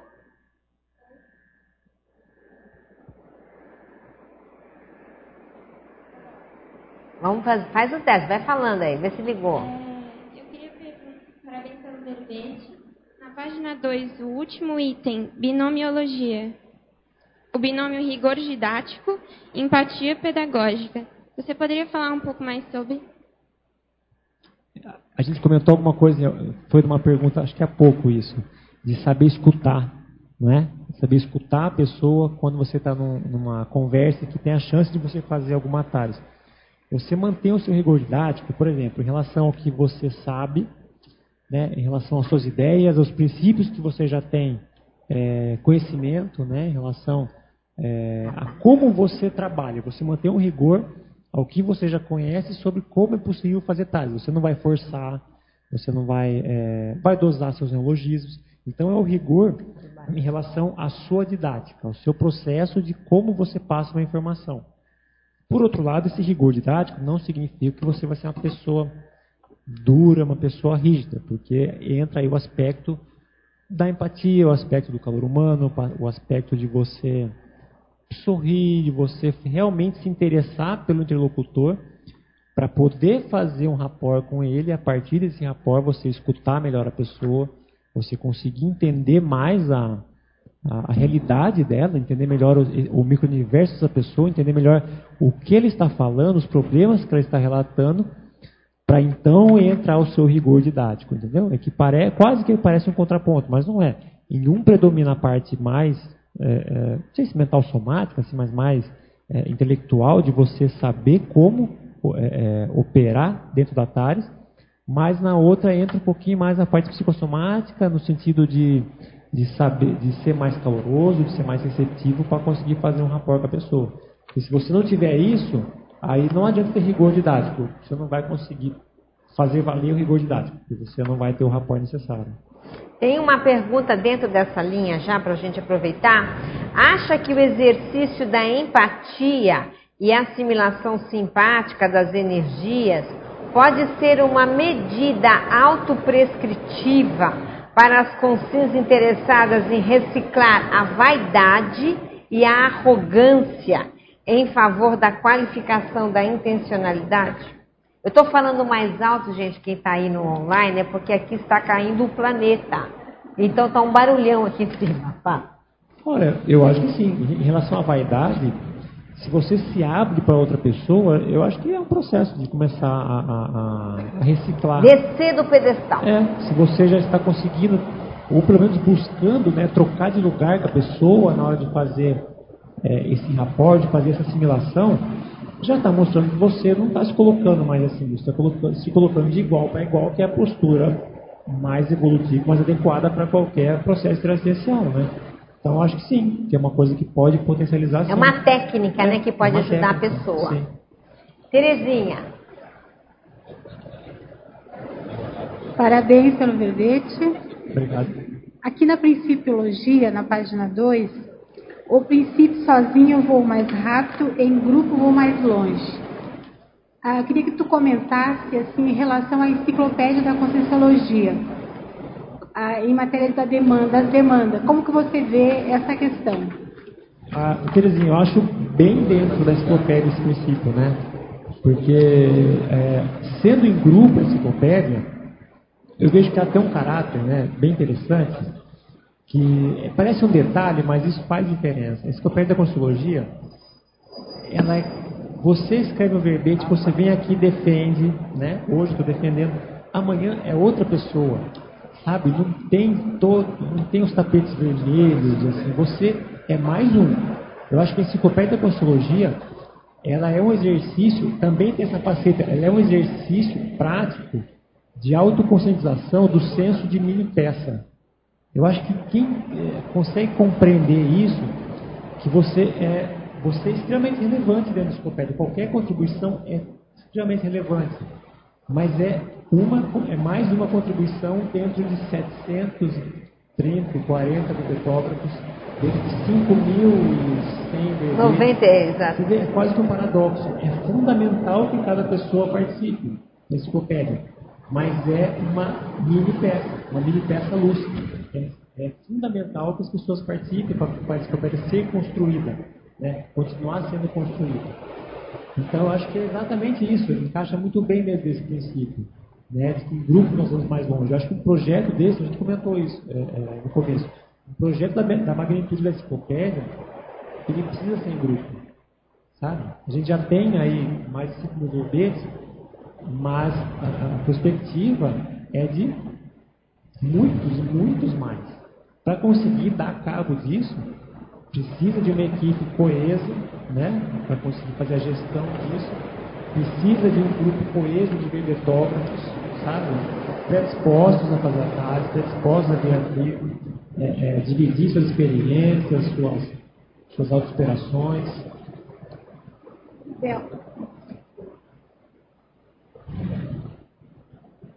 Ainda não. Alô? Aí, agora sim. Parabéns pelo verbete. Ah, extremamente oportuno ele em razão da qualificação docente que está acontecendo agora, né? E até a minha primeira pergunta, são duas, seria essa, assim, se houve algum processo consciente da sua parte em contextualizar esse verbete com a qualificação docente. Não, não, Foi só uma sincronicidade amparada. A segunda pergunta é a seguinte. Ah, ali na efeitologia, né, o efeito esclarecedor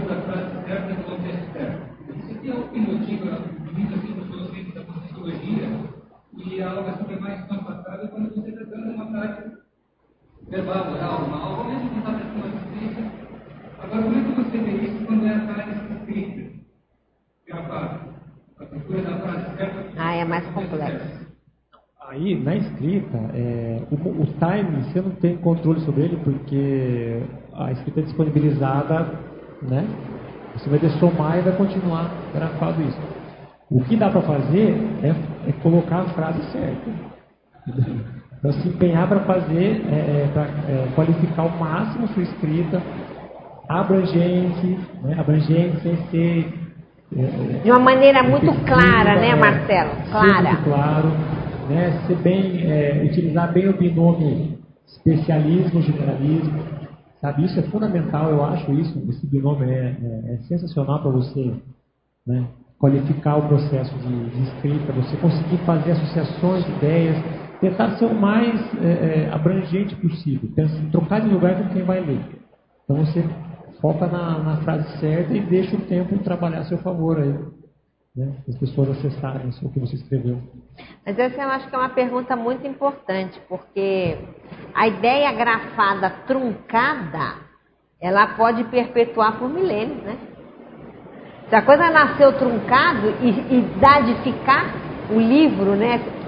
permanecer, ou escrito, ou artigo, ela traz efeitos muito negativos, né? E o inverso é positivo, né? A, a frase bem grafada e mais esclarecedora, ela também pode perpetuar por muito tempo. Então vale a pena pensar nisso, porque a palavra se perde. Mas muitas vezes é aquela velha frase, né? A escrita não se perde, né? Posso continuar então aqui? Quer fazer uma pergunta? Não? É, pensenologia, página 1, quarta linha. A autopensenização tarística centrífuga. Toda autopensenização tarística é centrífuga ou ela pode ser centrípeta? Bom, entra a questão que a gente conversou sobre a autotares e a heterotares. Predominantemente, do que a gente fala aqui, o ideal é que ela seja centrífuga, no sentido de que você busque é, assistência às outras pessoas. Você está pensionizando, buscando trocar de lugar com outras pessoas. Né? Como que as pessoas vão ler o que eu estou escrevendo e como isso vai ser útil para elas. Então, predomina nesse processo a autopersonalização centrífuga. Né? Você está pensando no grupo. É por isso que o verbete é da especialidade grupo carmologia. Mas, dentro dessa, desse complexo processo de esclarecimento, foi o que uh, você comentou, Mabel. Existe sinergismo autotários e heterotários. Então, ao fazer essa pesquisização centrífuga da TARES, paradoxalmente você acaba conhecendo muito melhor esse tema que você está fazendo, tendo feedbacks, observando os efeitos da TARES nas outras pessoas. Então, eu acho que a, a, a autotares acontece concomitante. Né? É por isso que é o sinergismo. Né? Eu acho que esse sinergismo é fundamental dentro do verbete, que é o sinergismo autotares e heterotares. Por isso que ele começa a sessão com esse sinergismo. Né? Marcelo, excelente o verbete, parabéns. Vê se ligou. Tá, então vamos esperar. Está demorando o aí, aí retorno. Então, parabéns, Marcelo, muito bom. É, achei bem legal porque você foi o revisor do meu primeiro verbete, então achei bem bacana aqui muitas coisas que eu vi. E assim, é, tem muitos colegas que começam a escrever o verbete e param no meio do caminho, né? E aqui você está na fatologia, é, na página 1, na quarta linha de baixo para cima, falando do verbete engavetado e do livro inacabado. E o que, que você poderia falar para essas pessoas que começam e não conseguem terminar? Cuida com a meleca. Pode falar, Marcelo. Quando a pessoa é, abandona né, verbete, né? Eu, eu, trabalho mais com verbete, né? Então é, eu vejo mais esse processo.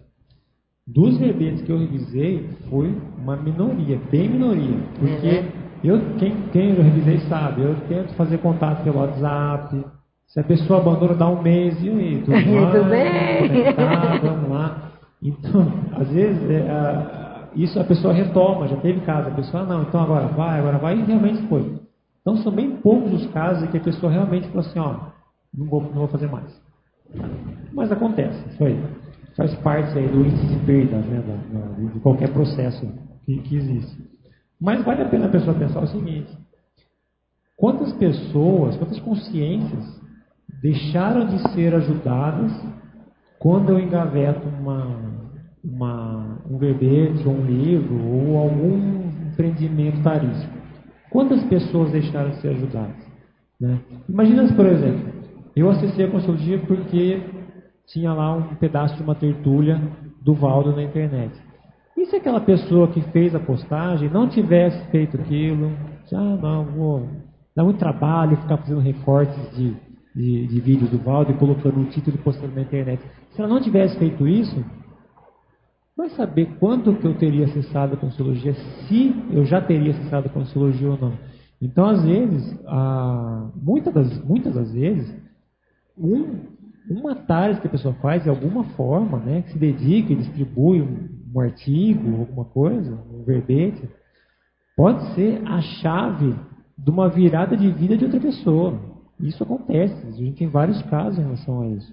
Que a pessoa só precisava acessar aquilo, a frase certa, escrita certa, no momento certo. Ela acessou e aquilo acendeu ali a luz da, da dentro da cabeça dela e a pessoa é, começou a pensar sobre isso e, e foi embora, começou ali o processo de auto-reciclagem. Então acho que refletir sobre as omissões é, é, reais que ocorre em relação da omissão dela e não terminar uma GESCOM é, é bem relevante. Isso pode levar a pessoa a, a, mudar de opinião. E se alguém quiser retomar algum verbete que estiver comigo, aí é só avisar que. É que a autonomia ah, da liberdade. Às vezes a pessoa tem não está preparada para ter liberdade. Mas essa questão da pressão extrafísica também ela para, paralisa a pessoa, pois né? É. Eu estou falando, eu achei bem interessante, eu até comentei hoje de manhã. Tem um colega que fez o verbetografia comigo há dois anos atrás e o verbete dele estava parado. Aí eu pedi, me dá aqui que eu vou botar na chapa, porque estava fora da chapa, né? Só que quando eu comecei a fazer o trabalho para ele, começou a, a, a ter um, um, umas repercussões, né? Eu falei, não, tá tudo certo, porque o trabalho é em grupo, como você falou, em grupo vamos mais longe. Então, se a gente está podendo colaborar, né? Então, é muito legal é isso aí que você falou. Eu acho que as pessoas poderiam mesmo é, experimentar essa, essa, sentar nessa cadeira aí onde você está, que isso é muito, é um ganho bacana, né?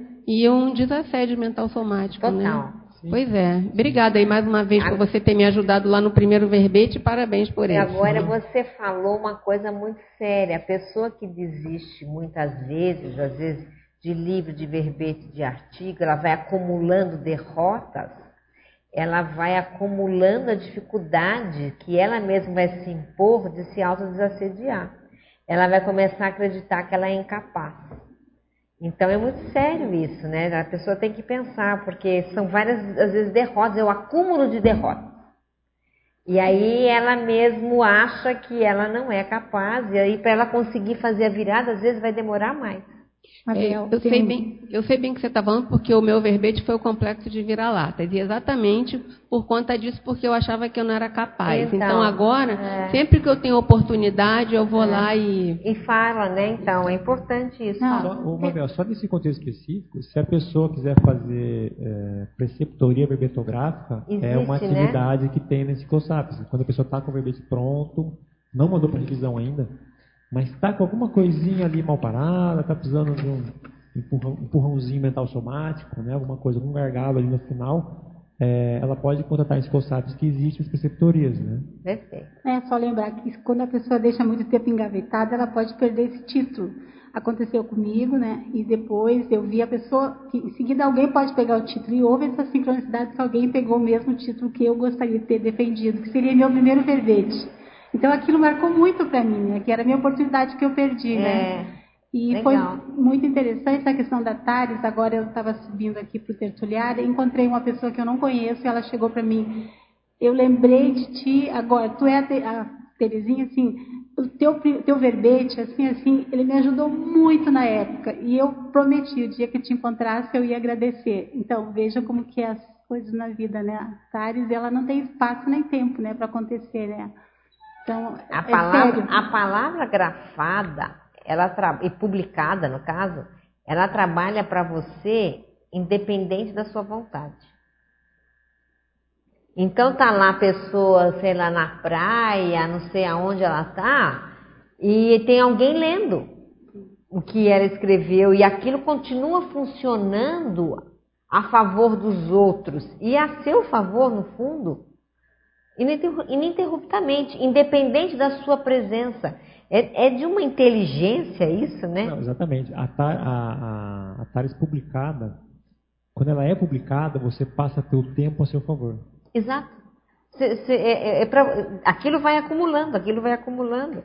E, e, é interessante a gente pensar nisso. Eu me lembrei, à medida que alguém fez essa pergunta, ela que fez essa pergunta, teve um ciclo mental somático, quando o professor Valdo ainda era vivo, que ele comentou, ele estava falando de livro, de escrita, né? E ele comentou que tinham amparadores naquele dia e concierges assistindo o círculo que tinham deixado escritos engavetados. E elas estavam chupando o dedo. E querendo ver, e elas estavam naquele momento mapeando as pessoas na plateia que também tinham material engavetado para dar um alerta para essas pessoas, para elas não fazerem isso que elas tinham feito. Então, né? Tudo isso tem que ser levado em consideração. Percebo que minha manifestação tarística só ficou originalíssima após ter realizado algumas recins importantíssimas. Na sua opinião, qual é o principal travão que faz a pessoa não ter originalidade na tentativa de aplicação da TARES? Olha, eu acho que todo mundo tem predisposição a ser bem original, sabe? Porque cada pessoa vivenciou uma, uma vi, né? Tem uma holografia diferente. Nessa vida vivenciou experiências diferentes. Então, acho que a pessoa, é, ao se expor, né, ao começar uma sequência de outras posições, naturalmente ela vai encontrar um ponto de originalidade, na, na, seja na escrita, na docência, na manifestação dela, ela vai mapear inevitavelmente. O que não dá para fazer é esperar, é tentar encontrar isso sem colocar a mão na massa. Sabe? O estilo da pessoa, a estilística predominante dela, é, é, de pensionização e, consequentemente, de escrita ou de, de, de oratória, no caso da Tares, ela só vai conseguir é, observar se ela fizer. Né? Não, tem, não tem como você esperar que, que aflore essa originalidade, sem, sem ter feito efetivamente uma tática. Agora, é claro que a questão das reciclagens, elas ajudam muito porque você começa a ter mais estofo e você começa a ter mais é, bagagem, mais conteúdo, mais, é, vamos dizer, seu labicon começa a ser mais rico, você tem mais sustentação né, para trazer os temas, e isso ajuda também. Mas essa questão da originalidade eu vejo que é através da prática. Eu concordo. Gente queria lembrar que hoje é aniversário do Instituto, mas vai ser também aniversário da Unicim nesse final de semana. Então vai ter uma tertúlia matinal no domingo, às nove da manhã, cujo tema é Desafios da Paradiplomacia. A especialidade é Paradiplomaticologia com o pesquisador Luiz Gonçalves. Isso vai ser aqui e logo depois, em frente ao tertuliário, vai ter um bolo comemorativo do aniversário da Unicim. À tarde tem um debate no CAEC, cujo tema vai ser como desenvolver a pesquisa conscienciológica com a professora Isabel.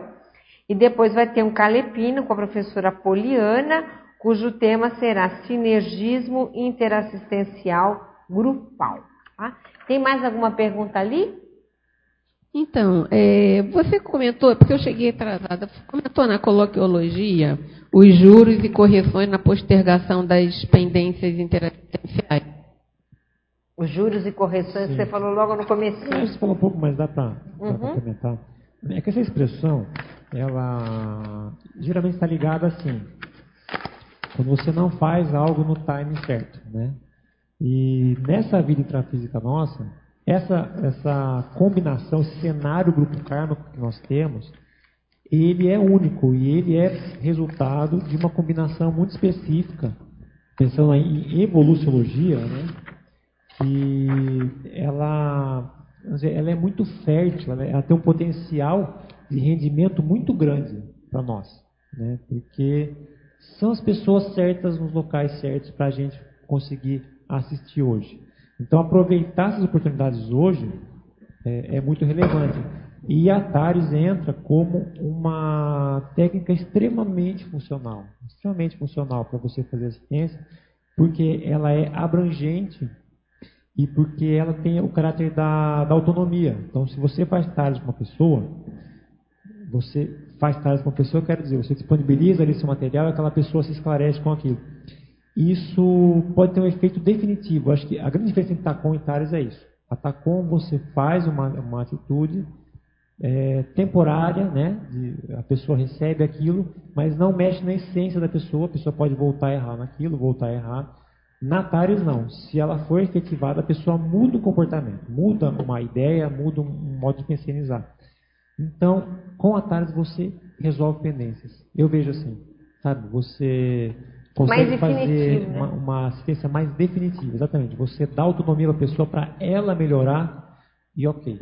Essa diferença. Então, o contexto, pensando, associando essa, essa, esse princípio com o princípio de cada ressoma tem suas oportunidades de, de assistência, de atendimento a essas demandas, você vê que a TARI se encaixa perfeitamente, né, de maneira extremamente rentável do ponto de vista de assistência. Ok? Então, gente, nós estamos chegando no final. A gente quer agradecer muito a presença de todos, aos teletertulianos tertulianos, a, a excelente defesa aqui do professor Marcelo. A gente passa para os nossos recados e até amanhã.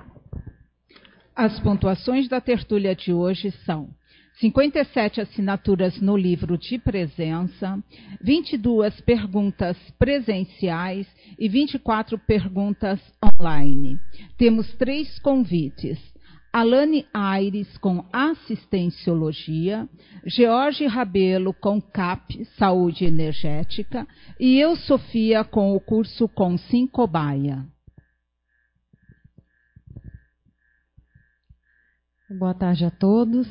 É, você que assistiu à tertúlia de hoje e sente a necessidade de qualificar o atendimento à demanda tarística do assistido, você pode iniciar o curso Assistenciologia. É, eu falo aqui do curso que se iniciará em Brasília na data de 25 de janeiro até o dia 21 do 3. São 20 aulas teórico-práticas, tem prática energética durante as aulas, nós temos um campo para prática técnica energética e técnica projetiva, são aulas somente para prática mesmo. As aulas serão aos sábados, das 9 horas às 18h30, e o curso tem um total de 50 horas. O curso é para iniciantes ou pessoas que queiram reciclar e potencializar a assistencialidade e é baseado no tratado Homo sapiens reurbanizatus do professor Valdo Vieira. Quem tiver interesse pode procurar o IPC Brasília através do, das páginas do Facebook ou do site ou ligar no telefone com DDD 61 3346 5573. Repetindo, DDD 61 3346 5573. Obrigada.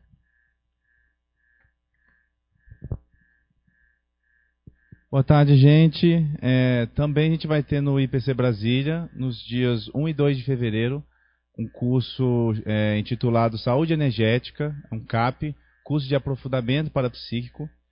E nesse curso a gente vai explorar mais essa questão da qual é a relação entre o desenvolvimento energético e a saúde, tanto física quanto mental, quanto emocional, né? é, até que ponto as interações com as pessoas e os ambientes podem influenciar na sua, na sua saúde como um todo. E esse curso vai ser ministrado pelo professor Leonardo Rodrigues, que é um professor veterano aqui de Foz tudo mais, tem vários verbetes dentro dessa área. E para quem se interessar, é, vai ser um curso muito bom. É, tanto quem se interessar que mora em Brasília, quanto nas redondezas, em outras cidades, outros estados, certo? Então, para mais informações, vocês podem visitar o nosso site do IPC Brasília e também o Facebook. E é isso. Muito obrigado. Olá a todos. Em nome da Côncius, lembramos vocês que nesse domingo, dia 19 de janeiro, das 15 às 20 horas e 30 minutos, estará acontecendo o curso Consim Cobaia na sede da Côncius no Discernimento em Foz do Iguaçu.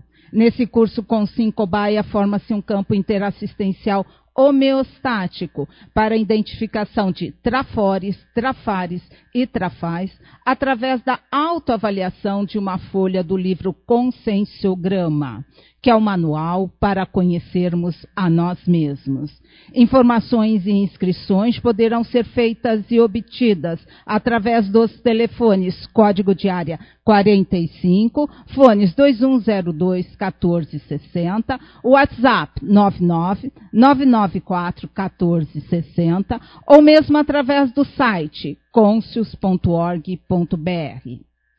Para amanhã, temos o verbete assistência ao neonato prematuro, da especialidade ressomatologia, com a verbetógrafa Alane Aires. Gratos pela atenção e a participação de todos. Boa tarde e até amanhã.